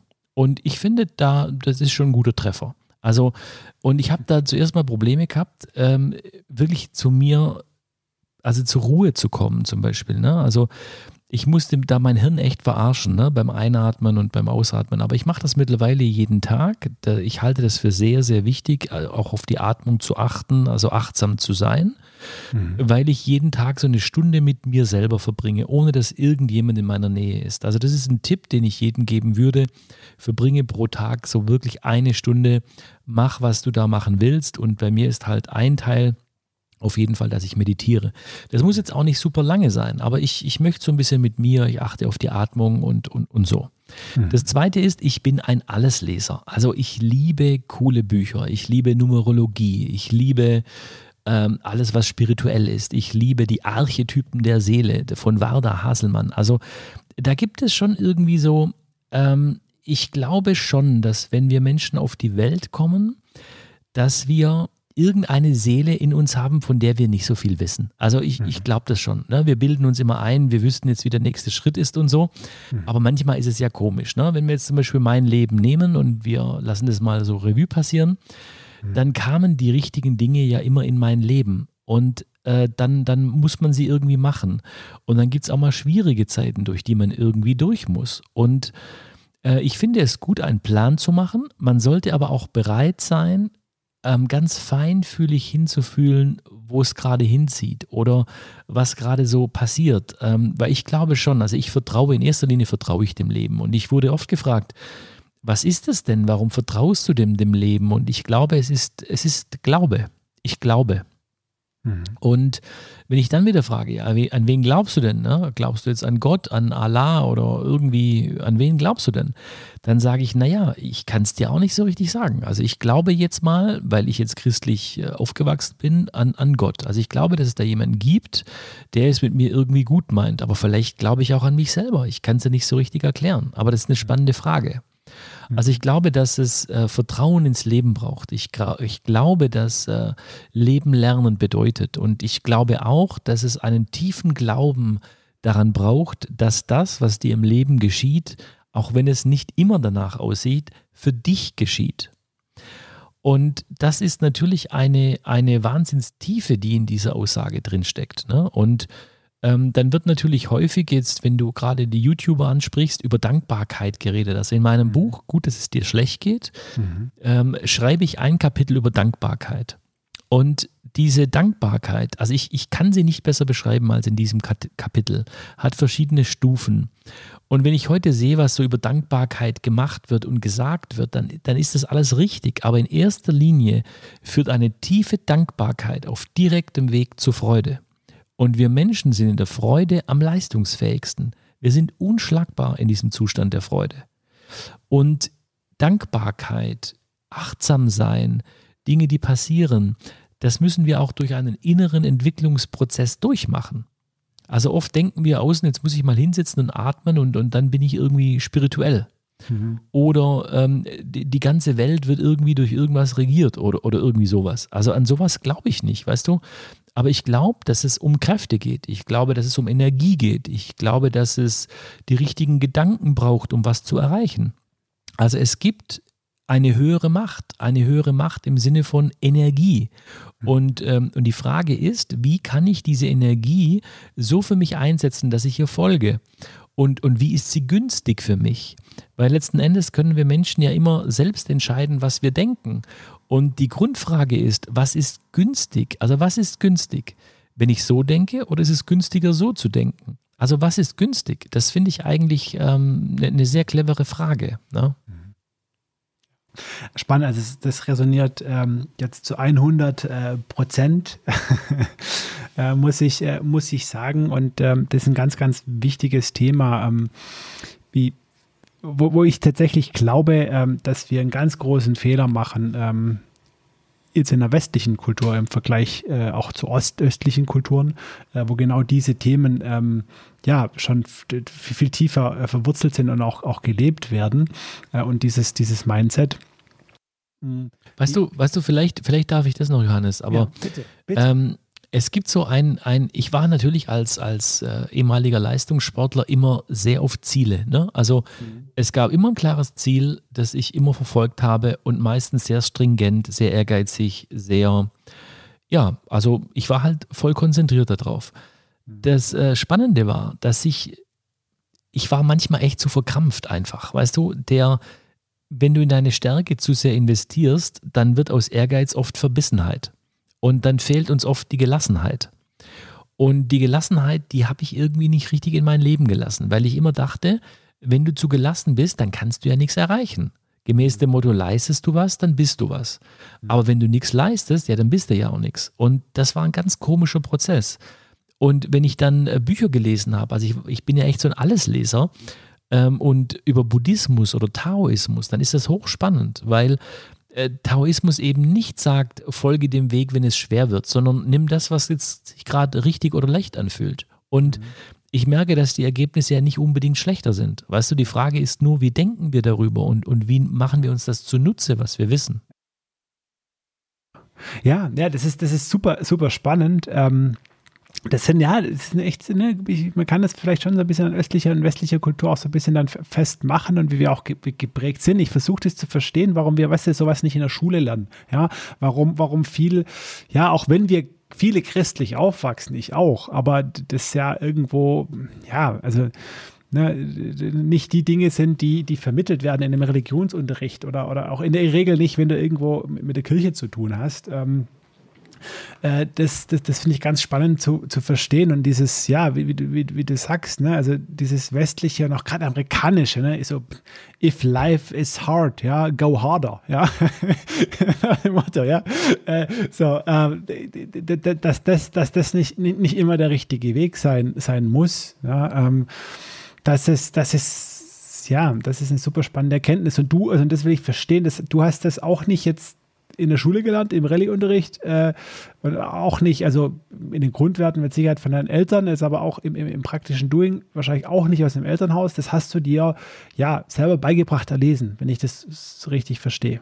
Ja, und ähm, mir hat es das Leben auch beigebracht, ganz ehrlich. Mhm. Also ich war sicherlich zu der Zeit, als es jetzt fußballerisch damals nicht geklappt hat, ähm, also ich würde schon sagen, heute würde ich schon sagen, es war gut, dass mir das so passiert ist. Da wurde ich schon ein besserer Mensch, ohne Witz. Also früher wäre ich da, glaube ich, schon eher unerträglicher gewesen. Da war ich teilweise schon ein echter Kotzbrocken. Also ähm, der auch sehr auf sich bezogen war. Ne? Also immer nett und freundlich, klar, das bin ich von meiner Natur her, aber ich war schon sehr nah bei mir, dass es funktioniert. Also es war schon sehr, sehr ego-getrieben.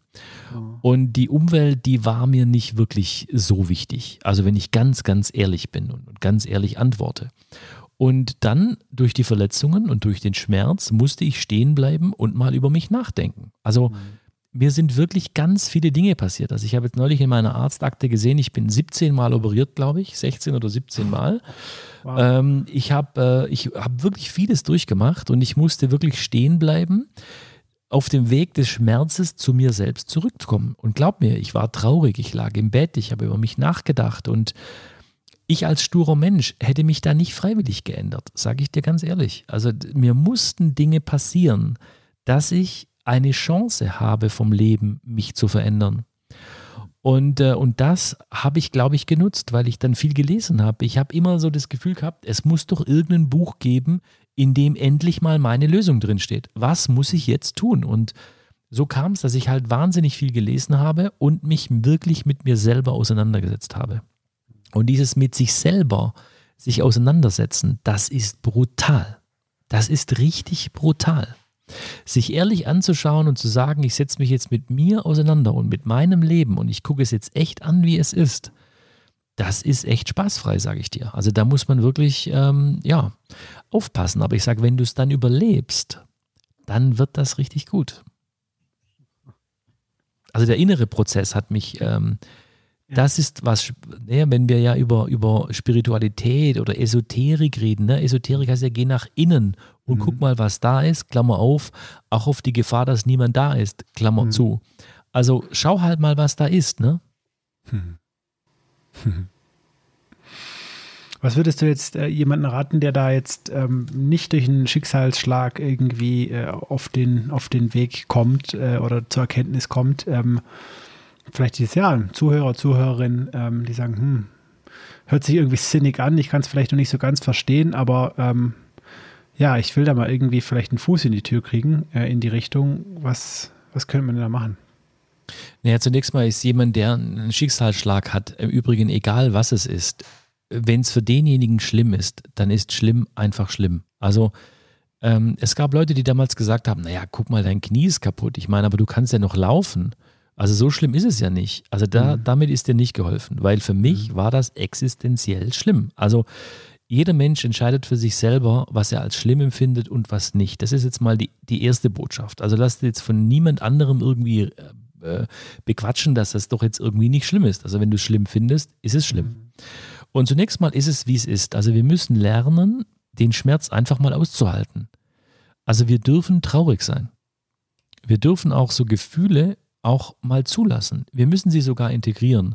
Sowas wie traurig sein oder man hat was verloren oder ähm, ich glaube, wir müssen das zulassen. Heute spüre ich, dass wir die Gefühle gleich weghaben wollen. Ne? Wir, wir, wir wollen uns wieder betäuben mit irgendwelchen Dingen und ähm, wir lassen oft das Fühlen nicht zu.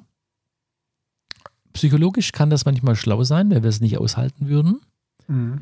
Für den inneren Entwicklungsprozess ist das nicht klug, weil wir müssen das Gefühl integrieren. Aber zunächst mal bin ich traurig und das ist auch völlig legitim. Also, und dann kommt ja sehr schnell irgendwann die Frage, warum ist das gerade mir passiert? Und, ähm, und die Frage nach warum, die hilft uns wirklich überhaupt nicht weiter. Es gibt auf die Frage mit warum bei vielen persönlichen Dingen keine Antwort. Ich, ich kann dir nicht sagen, warum ein guter Freund von mir früher, äh, ich glaube, der war 14 oder 15 gestorben ist bei einem Autounfall. Ich finde da keinen Grund. Also wirklich mhm. nicht. Also der, der auf die Frage mit warum kriegen wir nicht immer eine Antwort. Wir, wir können es versuchen zu definieren, aber, aber es hilft uns doch nichts. Die Frage nach warum führt uns immer zurück. Sie führt uns in die Analyse und ich halte die nicht für schlau. Die bessere Frage ist wirklich, dass wir sagen, wozu ist uns das passiert und was können wir jetzt aus dieser Situation lernen? Was haben wir vielleicht zu lernen? Mhm. Und, ähm, und, und das dann anzuschauen. Aber das braucht zunächst mal Zeit, bis wir das so sehen. Ne? Also wir wollen ja irgendwann mal, ich sag mal, am Anfang ist einfach nur der Schmerz. Und dann willst du den Grund herausfinden, warum es so ist, wie es ist. Und dann fangen wir an, mehr verstehen zu wollen. Und nach dem Verstehen kommt ein Prozess, dass wir sagen, ja, aber was bringt uns denn eigentlich Kraft im Leben? Wo kriegen wir denn eigentlich die Kraft her? Wie ist denn das Leben überhaupt so zu uns? Und erst dann kommen wir ins Tun. Also dieser physische und psychische Genesungsprozess, den habe ich eben auch in meinem Buch Gut, dass es dir schlecht geht, sehr, sehr nachdrücklich beschrieben, ohne dass man äh, wirklich merkt, wenn man das Buch liest, dass ich diesem Prozess folge. Also es ist sehr menschlich geschrieben, ähm, weil ich ein, ein einfacheres Buch wollte, das sehr viele ehrliche Geschichten von mir beinhaltet und auch von, von anderen Menschen, die ich gut kenne. Mhm. Das heißt, das heißt, der, der, der Weg zur Erkenntnis führt durch zwangsläufig durch das Tal des Schmerzes. Ich glaube, dass es der Weg ist, den wir nicht freiwillig wählen, aber es ist häufig so. Beim einen ist es der Körper, beim anderen, der wird verlassen in einer Beziehung, beim, beim dritten stirbt ein Mensch, beim, beim vierten, der hat ganz andere Probleme, der wird gemobbt, beim fünften, also ich glaube, dass es vielschichtig ist und jeder, dass jeder von uns im Leben kennt. Mhm. Weißt du, ich war, ich war der Überflieger. Also für mich gab es früher keine Probleme. Ich kannte das Wort nicht mal. Also mhm. äh, ich habe gedacht, also was, was, was haben denn die Leute denn so alle? Ne? Und wenn es in deinem Leben immer bergauf geht und dann passiert dir sowas. Ich hatte überhaupt gar keine, ähm, wie soll ich sagen, keine Methoden ähm, an der Hand, wie ich jetzt damit umgehen soll. Echt mhm. schwierig. Wahnsinnig schwierig. Also ja, das, das war ja, ist schwierig. Und ich glaube halt, dass die größte Erkenntnis kriegen wir ja immer, ich sage jetzt mal, signifikante emotionale Erlebnisse. Also emotionale Erlebnisse müssen einschneidend sein, die guten wie die schlechten. Mhm. Wenn sie einschneidend sind, dann vergessen wir sie nicht. Dann macht das was mit uns. Wir fangen an zu interpretieren, wir fangen an über uns nachzudenken und daraus resultieren ja meistens dann auch irgendwelche Glaubenssätze, die wir im Leben haben oder innere Überzeugungen, die wir aufgrund unserer Erfahrung dann, also tatsächlich gemachter Erfahrungen, ähm, die dann unsere Überzeugung prägen. Mhm. Und heute erlebe ich natürlich auch viele junge Menschen, die, ähm, die die Erfahrung nicht gemacht haben, die sie mal durchdenken. Ne? Sie durchdenken die nur und denken dann, dass man sich so fühlen würde, wenn man das erlebt hätte. Aber ganz ehrlich, die haben keine Ahnung. Ja. Ja. Weil sie haben ja die Erfahrung nicht gemacht. Also ja. wir müssen heute ein bisschen aufpassen ähm, viele Dinge werden oft nur nachgeplappert, weißt du, oder irgendwo mhm. angeguckt, aber die sind nicht wirklich durchlebt. Der, derjenige, der darüber redet, versteht die nicht. Ja. Und ein Publikum spürt das, ob man die versteht, diese Dinge, und ob man die durchlebt hat oder ob man nur ja. quatscht, weißt du? Ja. Ja, definitiv. Das ist übrigens der Grund, warum ich glaube, dass Unternehmertum einer der besten Wege zur persönlichen Wachstum, zur persönlichen Weiterentwicklung ist, weil es dich laufend in Situationen zwingt, ähm, die du dann erleben musst. Genau, ganz genau. ja. Also du, du, kannst nicht ausweichen, ja, das ist, gibt da ganz oder gar nicht. Der Lernprozess ja. ist vorprogrammiert, da bin ich ja. bei dir. Okay, spannend. Vielleicht ähm, hast du, wir kommen schon leider ähm, ja, äh, langsam zum Ende. Wir sprechen schon total, ein total spannendes, äh, spannendes Gespräch. Ähm, könnt ewig weiter mit dir quatschen. Hm. Ich mit dir auch. Das ist schön. Hast du ähm, vielleicht zum Abschluss äh, noch zwei Fragen, ähm, die ich, die ich gern ähm, ja, mit dir beantworten will oder die du beantworten kannst. Ähm, jetzt gerade vielleicht auch in, in dem Hin Hinblick auf diesen spirituellen Bereich, äh, Bücher, die dich da, persönliche Weiterentwicklung, ähm, die dich da weitergebracht haben, die so ein bisschen, rausstechen. Hast du da vielleicht ein, zwei Tipps? Ich meine, den, den Hörern äh, sei gesagt, äh, du hast selber zwei tolle Bücher geschrieben. Ähm, die werden wir auch verlinken in den Show Notes die empfehle ich jetzt, dass du es nicht machen musst. ja. äh, und ähm, genau, aber hast du da, hast du da, fällt dir da was ein? Vielleicht so ein, zwei herausragende. Ja, mir fällt auf jeden Fall was ein. Also ich bin ja wirklich einer, der gerne liest, nicht nur viel liest, sondern auch gerne liest. Und ein Buch, das mich, äh, das ich sicherlich sehr, sehr gut finde, ist äh, Die Stille Revolution von Bodo Janssen. Finde ich sehr schön geschrieben. Mhm. Das zweite ist äh, Die Entscheidung liegt bei dir von Reinhard K. Sprenger. Mhm. Ein sensationelles Buch. Also ich wollte mal ein Buch schreiben über Entscheidungen und dann habe ich das gelesen und dachte ich, das, das kannst du nicht besser machen, das lasse ich mal lieber. das fand ich irgendwie echt großartig. Ja, und äh, wenn du sagst spirituell, dann finde ich natürlich unseren Trainerkollegen aus den USA, den Dan Millman und seine Bücher echt spannend. Also oh. mein Cousin hat mir mal ein Buch geschenkt, äh, Der Pfad des friedvollen Kriegers. Hm. Eines meiner echten Lieblingsbücher ist es äh, geworden. Das bekam ich natürlich auch. Also das, was da drin steht, ist auch eine ähnliche Geschichte wie meine eigene. Mhm. Und ähm, deswegen hat mich das unglaublich angesprochen mit tollen Worten von meinem Cousin vorne drin in dem Buch und so. Also wirklich ein tolles Buch. Und dann war ich so begeistert aufgrund dieser Geschichte, die ich da gelesen habe. Das ist ja doch sehr spirituell, ähm, dass ich gedacht habe, okay, komm, was hat denn der noch für Bücher? Und hinten drin war dann ein, ein Buch, das hieß Die Lebenszahl als Lebensweg. Mhm. Und dann habe ich mir das einfach bestellt. Und dann kam das Buch, Johannes, ich sag's dir, ein Wäscher, also ein Riesending. Und ich denke so, oh Gott, was hast du da bestellt jetzt? Und, ähm, und, und da geht es um Numerologie, so die Quersumme des Geburtstages und Geburtsdatums und Jahre, in denen dir wichtige Dinge passiert sind. Und es war so ein bisschen so wie, wie Sherlock Holmes. Ich so, okay, komm, scheiß drauf, ich lese es jetzt einfach. Und dann habe ich das aufgemacht, habe meine Lebenszahl gelesen, habe versucht zu verstehen, was war da, in welchem Jahr. Und mhm. ich war geflasht. Ich habe das Buch weggelegt und dachte, krasse Scheiße woher können die das wissen, dass es so ist? Und es hat mich so ein bisschen geflasht. Wenn du nach Spiritualität fragst, würde ich sagen Pflichtlektüre. Oh. Ähm, das ist, äh, das fand ich schon echt krass. Das fand ich wirklich krass, was da drin steht. Also so um einen spirituellen Touch da sage ich mal, noch mit, mit reinzubringen. Hast du ja auch, hast du ja auch gefragt. Ja, ja und ansonsten gibt es natürlich auch wunderschöne, wunderschöne Bücher. Ich glaube, eines hat der Johannes Ellenberg geschrieben und äh, ja, ein paar Kollegen von uns im Club haben ja auch ganz ordentliche geschrieben. Ja, wir, wir versuchen es zumindest auch irgendwie einen, ja, wie du sagst, Bücher, Bücher zu schreiben, die auch noch einen Mehrwert bringen oder irgendwie Menschen auf einer anderen Richtung erreichen. Genau, ne? es ist ja einfach so, ich sage jetzt mal, weißt du, auch, auch Förster Kreuz, ne, auch Bücher von, von unseren Kollegen, jetzt sage ich mhm. mal, ne, ähm, die, Menschen, die halt eine Meinung, also ich mag Bücher, wo du, wo du eine Meinung drin findest. Ne? Also mhm. man könnte jetzt sagen, so Sachbücher oder Ratgeber Plus oder so vielleicht noch, aber ich mag das, wenn halt irgendwelche Menschen sagen, ich denke so über die Welt. Ähm, weil dann kann man ja mit dem diskutieren. Also man muss ja nicht einer Meinung sein, aber meistens, ähm, ich stehe auf Originale in unserer Welt, weil ich merke so, die Originale gehen in der Welt verloren. Wir haben viele perfekte Kopien, ähm, aber ich mag so originale Typen, die vielleicht auch nicht ganz leicht sind, vielleicht ein bisschen schwieriger sind, aber ja, da gibt es schon, schon äh, coole Bücher, ja. Ja, du hast ja tolle Tipps schon äh, geliefert. Äh, vor allem die Lebenszahl als Lebensweg. Ähm, ja, ich, ich sehe mich schon gleich nach unserem Gespräch auf Amazon gehen und ähm, oder beim lokalen Buchhandel. Lass mich noch schnell einen Link erstellen, den ich dir schicke. das Affiliate-Link, ja genau. Wir müssen ja an der zweiten Hälfte. Eigentlich bräuchten wir so einen Affiliate-Link. Ja, Mensch, hätte ich das mal gemacht. Ja, ja. Nein, also wir packen natürlich alles in die Shownotes und auch Links zu deinen Büchern und ähm, zu dir, deiner, deiner Webseite und deinen Seminaren. Ähm, ich habe jetzt aber noch eine. Ah, und von Reinhold Messner noch. Gibt es auch ja, ein ganz tolles. Überleben heißt das. Ist das nicht ein geiler Titel? Das hätten wir beide eigentlich schreiben müssen. Und zwar heißt der Titel wirklich Überleben. Und ich meine diese Doppeldeutigkeit, ne? Reinhold Messner, der Bergsteiger, schreibt ein Buch von Überleben und Überleben.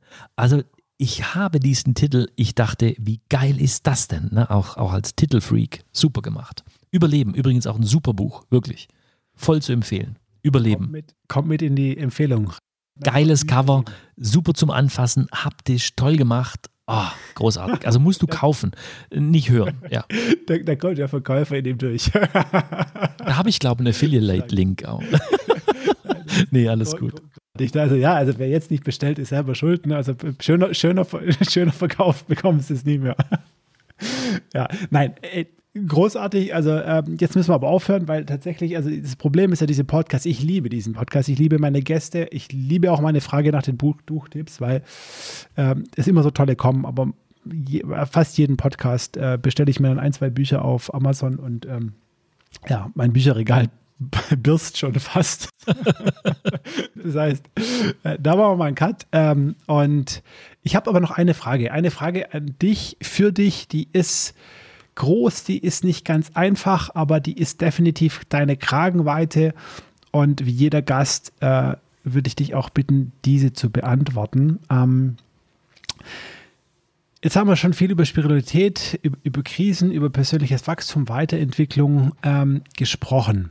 Jetzt gibt es aber viele Menschen, die aktuell in einer Situation sind, ähm, die jetzt nicht irgendwie gerade eine größere Krise haben, ja, ähm, aber die vielleicht irgendwo einfach in einem Job arbeiten, in sie nicht so ganz happy sind oder irgendwie in einer Situation, so in einem, ja, so, nicht weiß, nicht, nicht schwarz, irgendwie so in einem Graubereich, so eine, eine Grundunzufriedenheit spüren und nicht so happy sind. Ähm, hättest du für diese Menschen, wo ich glaube, dass es leider viel zu viel gibt in unserer Gesellschaft, einen Tipp, wie die sich aufmachen könnten in Richtung ja, zufriedenerem, glücklicheren, selbstbestimmten Leben? Schwierige Frage. Also, äh, da, ich würde Ihnen einen Tipp geben. Guck mal, jetzt wird's spannend. Ich merke schon, du schreibst schon mit. Nein, also ich würde, würde einen, einen Tipp auf jeden Fall gleich mitgeben. Am nächsten Morgen nimmst du 20 Kaffeebohnen in die rechte Hosentasche. Und immer wenn du was erlebst, was positiv für dich ist, musst du eine Kaffeebohne von der rechten Hosentasche in die linke Hosentasche nehmen. Und diese Übung habe ich vier Wochen persönlich jeden Tag gemacht. Ich habe die Geschichte irgendwann gelesen und habe diese Übung wirklich jeden Tag gemacht. Ich bin also morgens los, ab 20 äh, Kaffeebohnen in meiner rechten Hosentasche gehabt. Dann bin ich losgefahren im Auto. Dann hat mich einer reingelassen, als ich zur Tankstelle wollte. Dann habe ich gedacht, oh, Kaffeebohne nicht vergessen. Dann habe ich eine Kaffeebohne von der rechten in die linke Hosentasche, weil die Aufgabe ist, immer wenn jemand freundlich zu dir ist oder wenn dir was Gutes passiert, musst du eine Kaffeebohne von rechts nach links wechseln. Und dann kam ich an die Tankstelle, habe dann getankt, dann bin ich rein, hat mir jemand die Tür aufgehalten. Ich so, oh, Kaffeebohne. Dann wieder Kaffeebohne von rechts nach links. Ähm, dann habe ich irgendwann bezahlt, die war auch total freundlich. Dann denke ich, oh, eigentlich ist das auch wieder eine Kaffeebohne wert. Kaffeebohne wieder von rechts nach links. Fazit, am Abend habe ich dann die Kaffeebohnen aus der linken Hosentasche raus, habe die angeschaut und habe bei einem coolen, also man kann auch einen Tee trinken, aber ich habe glaube ich ein Bier getrunken oder einen Rotwein oder so und habe die Kaffeebohnen angeschaut und habe mich versucht, nochmal an jede einzelne Situation zu erinnern. Und ich wurde echt innerlich so ein bisschen ruhig und ich wurde dankbar. Ich habe einen anderen Blick auf die Welt gekriegt. Ähm, und das hat mir enorm geholfen. Nach vier Wochen, jeden Tag, war ich echt ein anderer wie vorher, weil ich mehr darauf geachtet habe, welche Chancen ähm, Probleme haben. Dass die guten Dinge manchmal gar nicht so weit weg sind, als wir denken. Ich hatte nur keinen Fokus drauf. Also wir müssen an unserer Wahrnehmung arbeiten. Mhm. Es ist die Wahrnehmungskompetenz, die wir, an der wir wirklich arbeiten müssen. Und wir müssen uns in unserer Wahrnehmung sozusagen öffnen. Und was da natürlich hilft, ist auch, dass man sich seine inneren Überzeugungen, gerade auch wenn man es alleine nicht schafft, mit einem Profi wie mit dir oder mit mir, sich die inneren Überzeugungen auch mal anschaut. An was, von was bin ich denn überzeugt und, und warum glaube ich denn, dass das so ist? Weil häufig stehen wir mit uns, mit unseren Gedanken wirklich im Wege. Und Francis Picabia hat es wunderbar formuliert. Er hat gesagt, der Kopf ist rund, damit das Denken die Richtung ändern kann. Und wir haben das nicht gelernt, wie andersrum denken geht. Und äh, ich glaube, dass das ein, ein, Schlüssel ist. Manchmal ist es gar nicht so schwer, das zu tun, aber ich brauche so eine gewisse Grundoffenheit für das, was jetzt geschieht. Ne? Also gerade in der, in der Krise gibt es jetzt zum Beispiel, wurde ich in einigen Interviews gefragt, ich habe so eine alte psychologische Formel irgendwann mal kennengelernt ähm, in, in meiner Psycholo psychologischen Ausbildung. Und die Formel ist die PERMA-Formel. Und äh, die kann jeder googeln, also in solchen Situationen. Das P steht äh, für Positive Emotions. Also welche drei tollen Dinge hast du zum Beispiel heute erlebt? Schreib sie dir abends auf. Oder auch Erkenntnisse können ja auch toll sein. Ne? Das zweite, das E steht für Engagement. Also was kann ich für andere in irgendeiner Art tun? Also wo kann ich geben? Wo kann ich was in die Welt reingeben? Das R steht für Relationship. Also was kann ich mit jemandem direkt sozusagen tun? Kann ich jemanden anrufen? Ähm, kann ich mit jemandem in Kontakt gehen? Wie mache ich Beziehungspflege? Ne?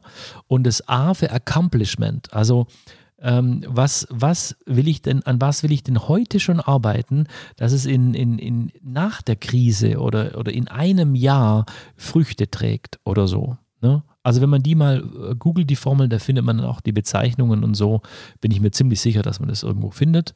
Ähm, aber da du ja nicht mehr viel Zeit hast, kann ich ja nicht stundenlang darüber reden. du, ich, ich habe noch sehr, sehr viel Zeit. Ich glaube, wir müssen, wir, müssen nur, wir müssen nur gucken, dass das Format noch hörbar bleibt. Äh, Ach so, ja, ja, okay. Ja, nein, nicht, dass die, nicht, dass die, nicht, dass die Menschen, also das Schlimmste, was passieren könnte, ähm, wäre, wenn äh, Menschen zurückschrecken, jetzt genau diese Episode zu hören, weil die plötzlich drei Stunden geht äh, und es zu lang ist. Das will ich, das will ich auf jeden Fall verhindern. Aber ähm, ich bringe dir das jetzt einfach ab. Ähm, du bist jederzeit herzlich wieder eingeladen in Leben oh, danke. Podcast. Ähm, das heißt, ich denke, wir finden noch viele, viele ganz konkrete Themen, über die wir sprechen können, auch in diesem Podcast.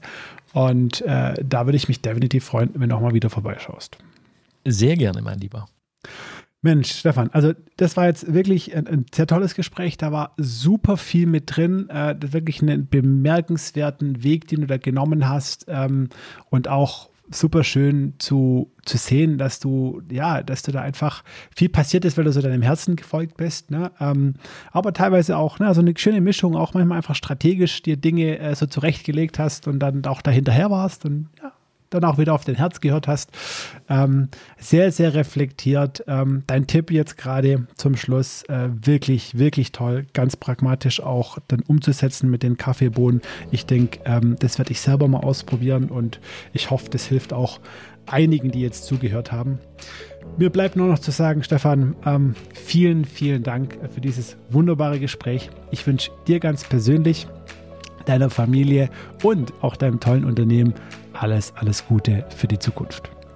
Danke dir, mein lieber Johannes. Es war mir eine Freude mit dir. Der Lebensunternehmer-Podcast. Der Podcast für dein glückliches und selbstbestimmtes Leben mit Johannes Ellenberg.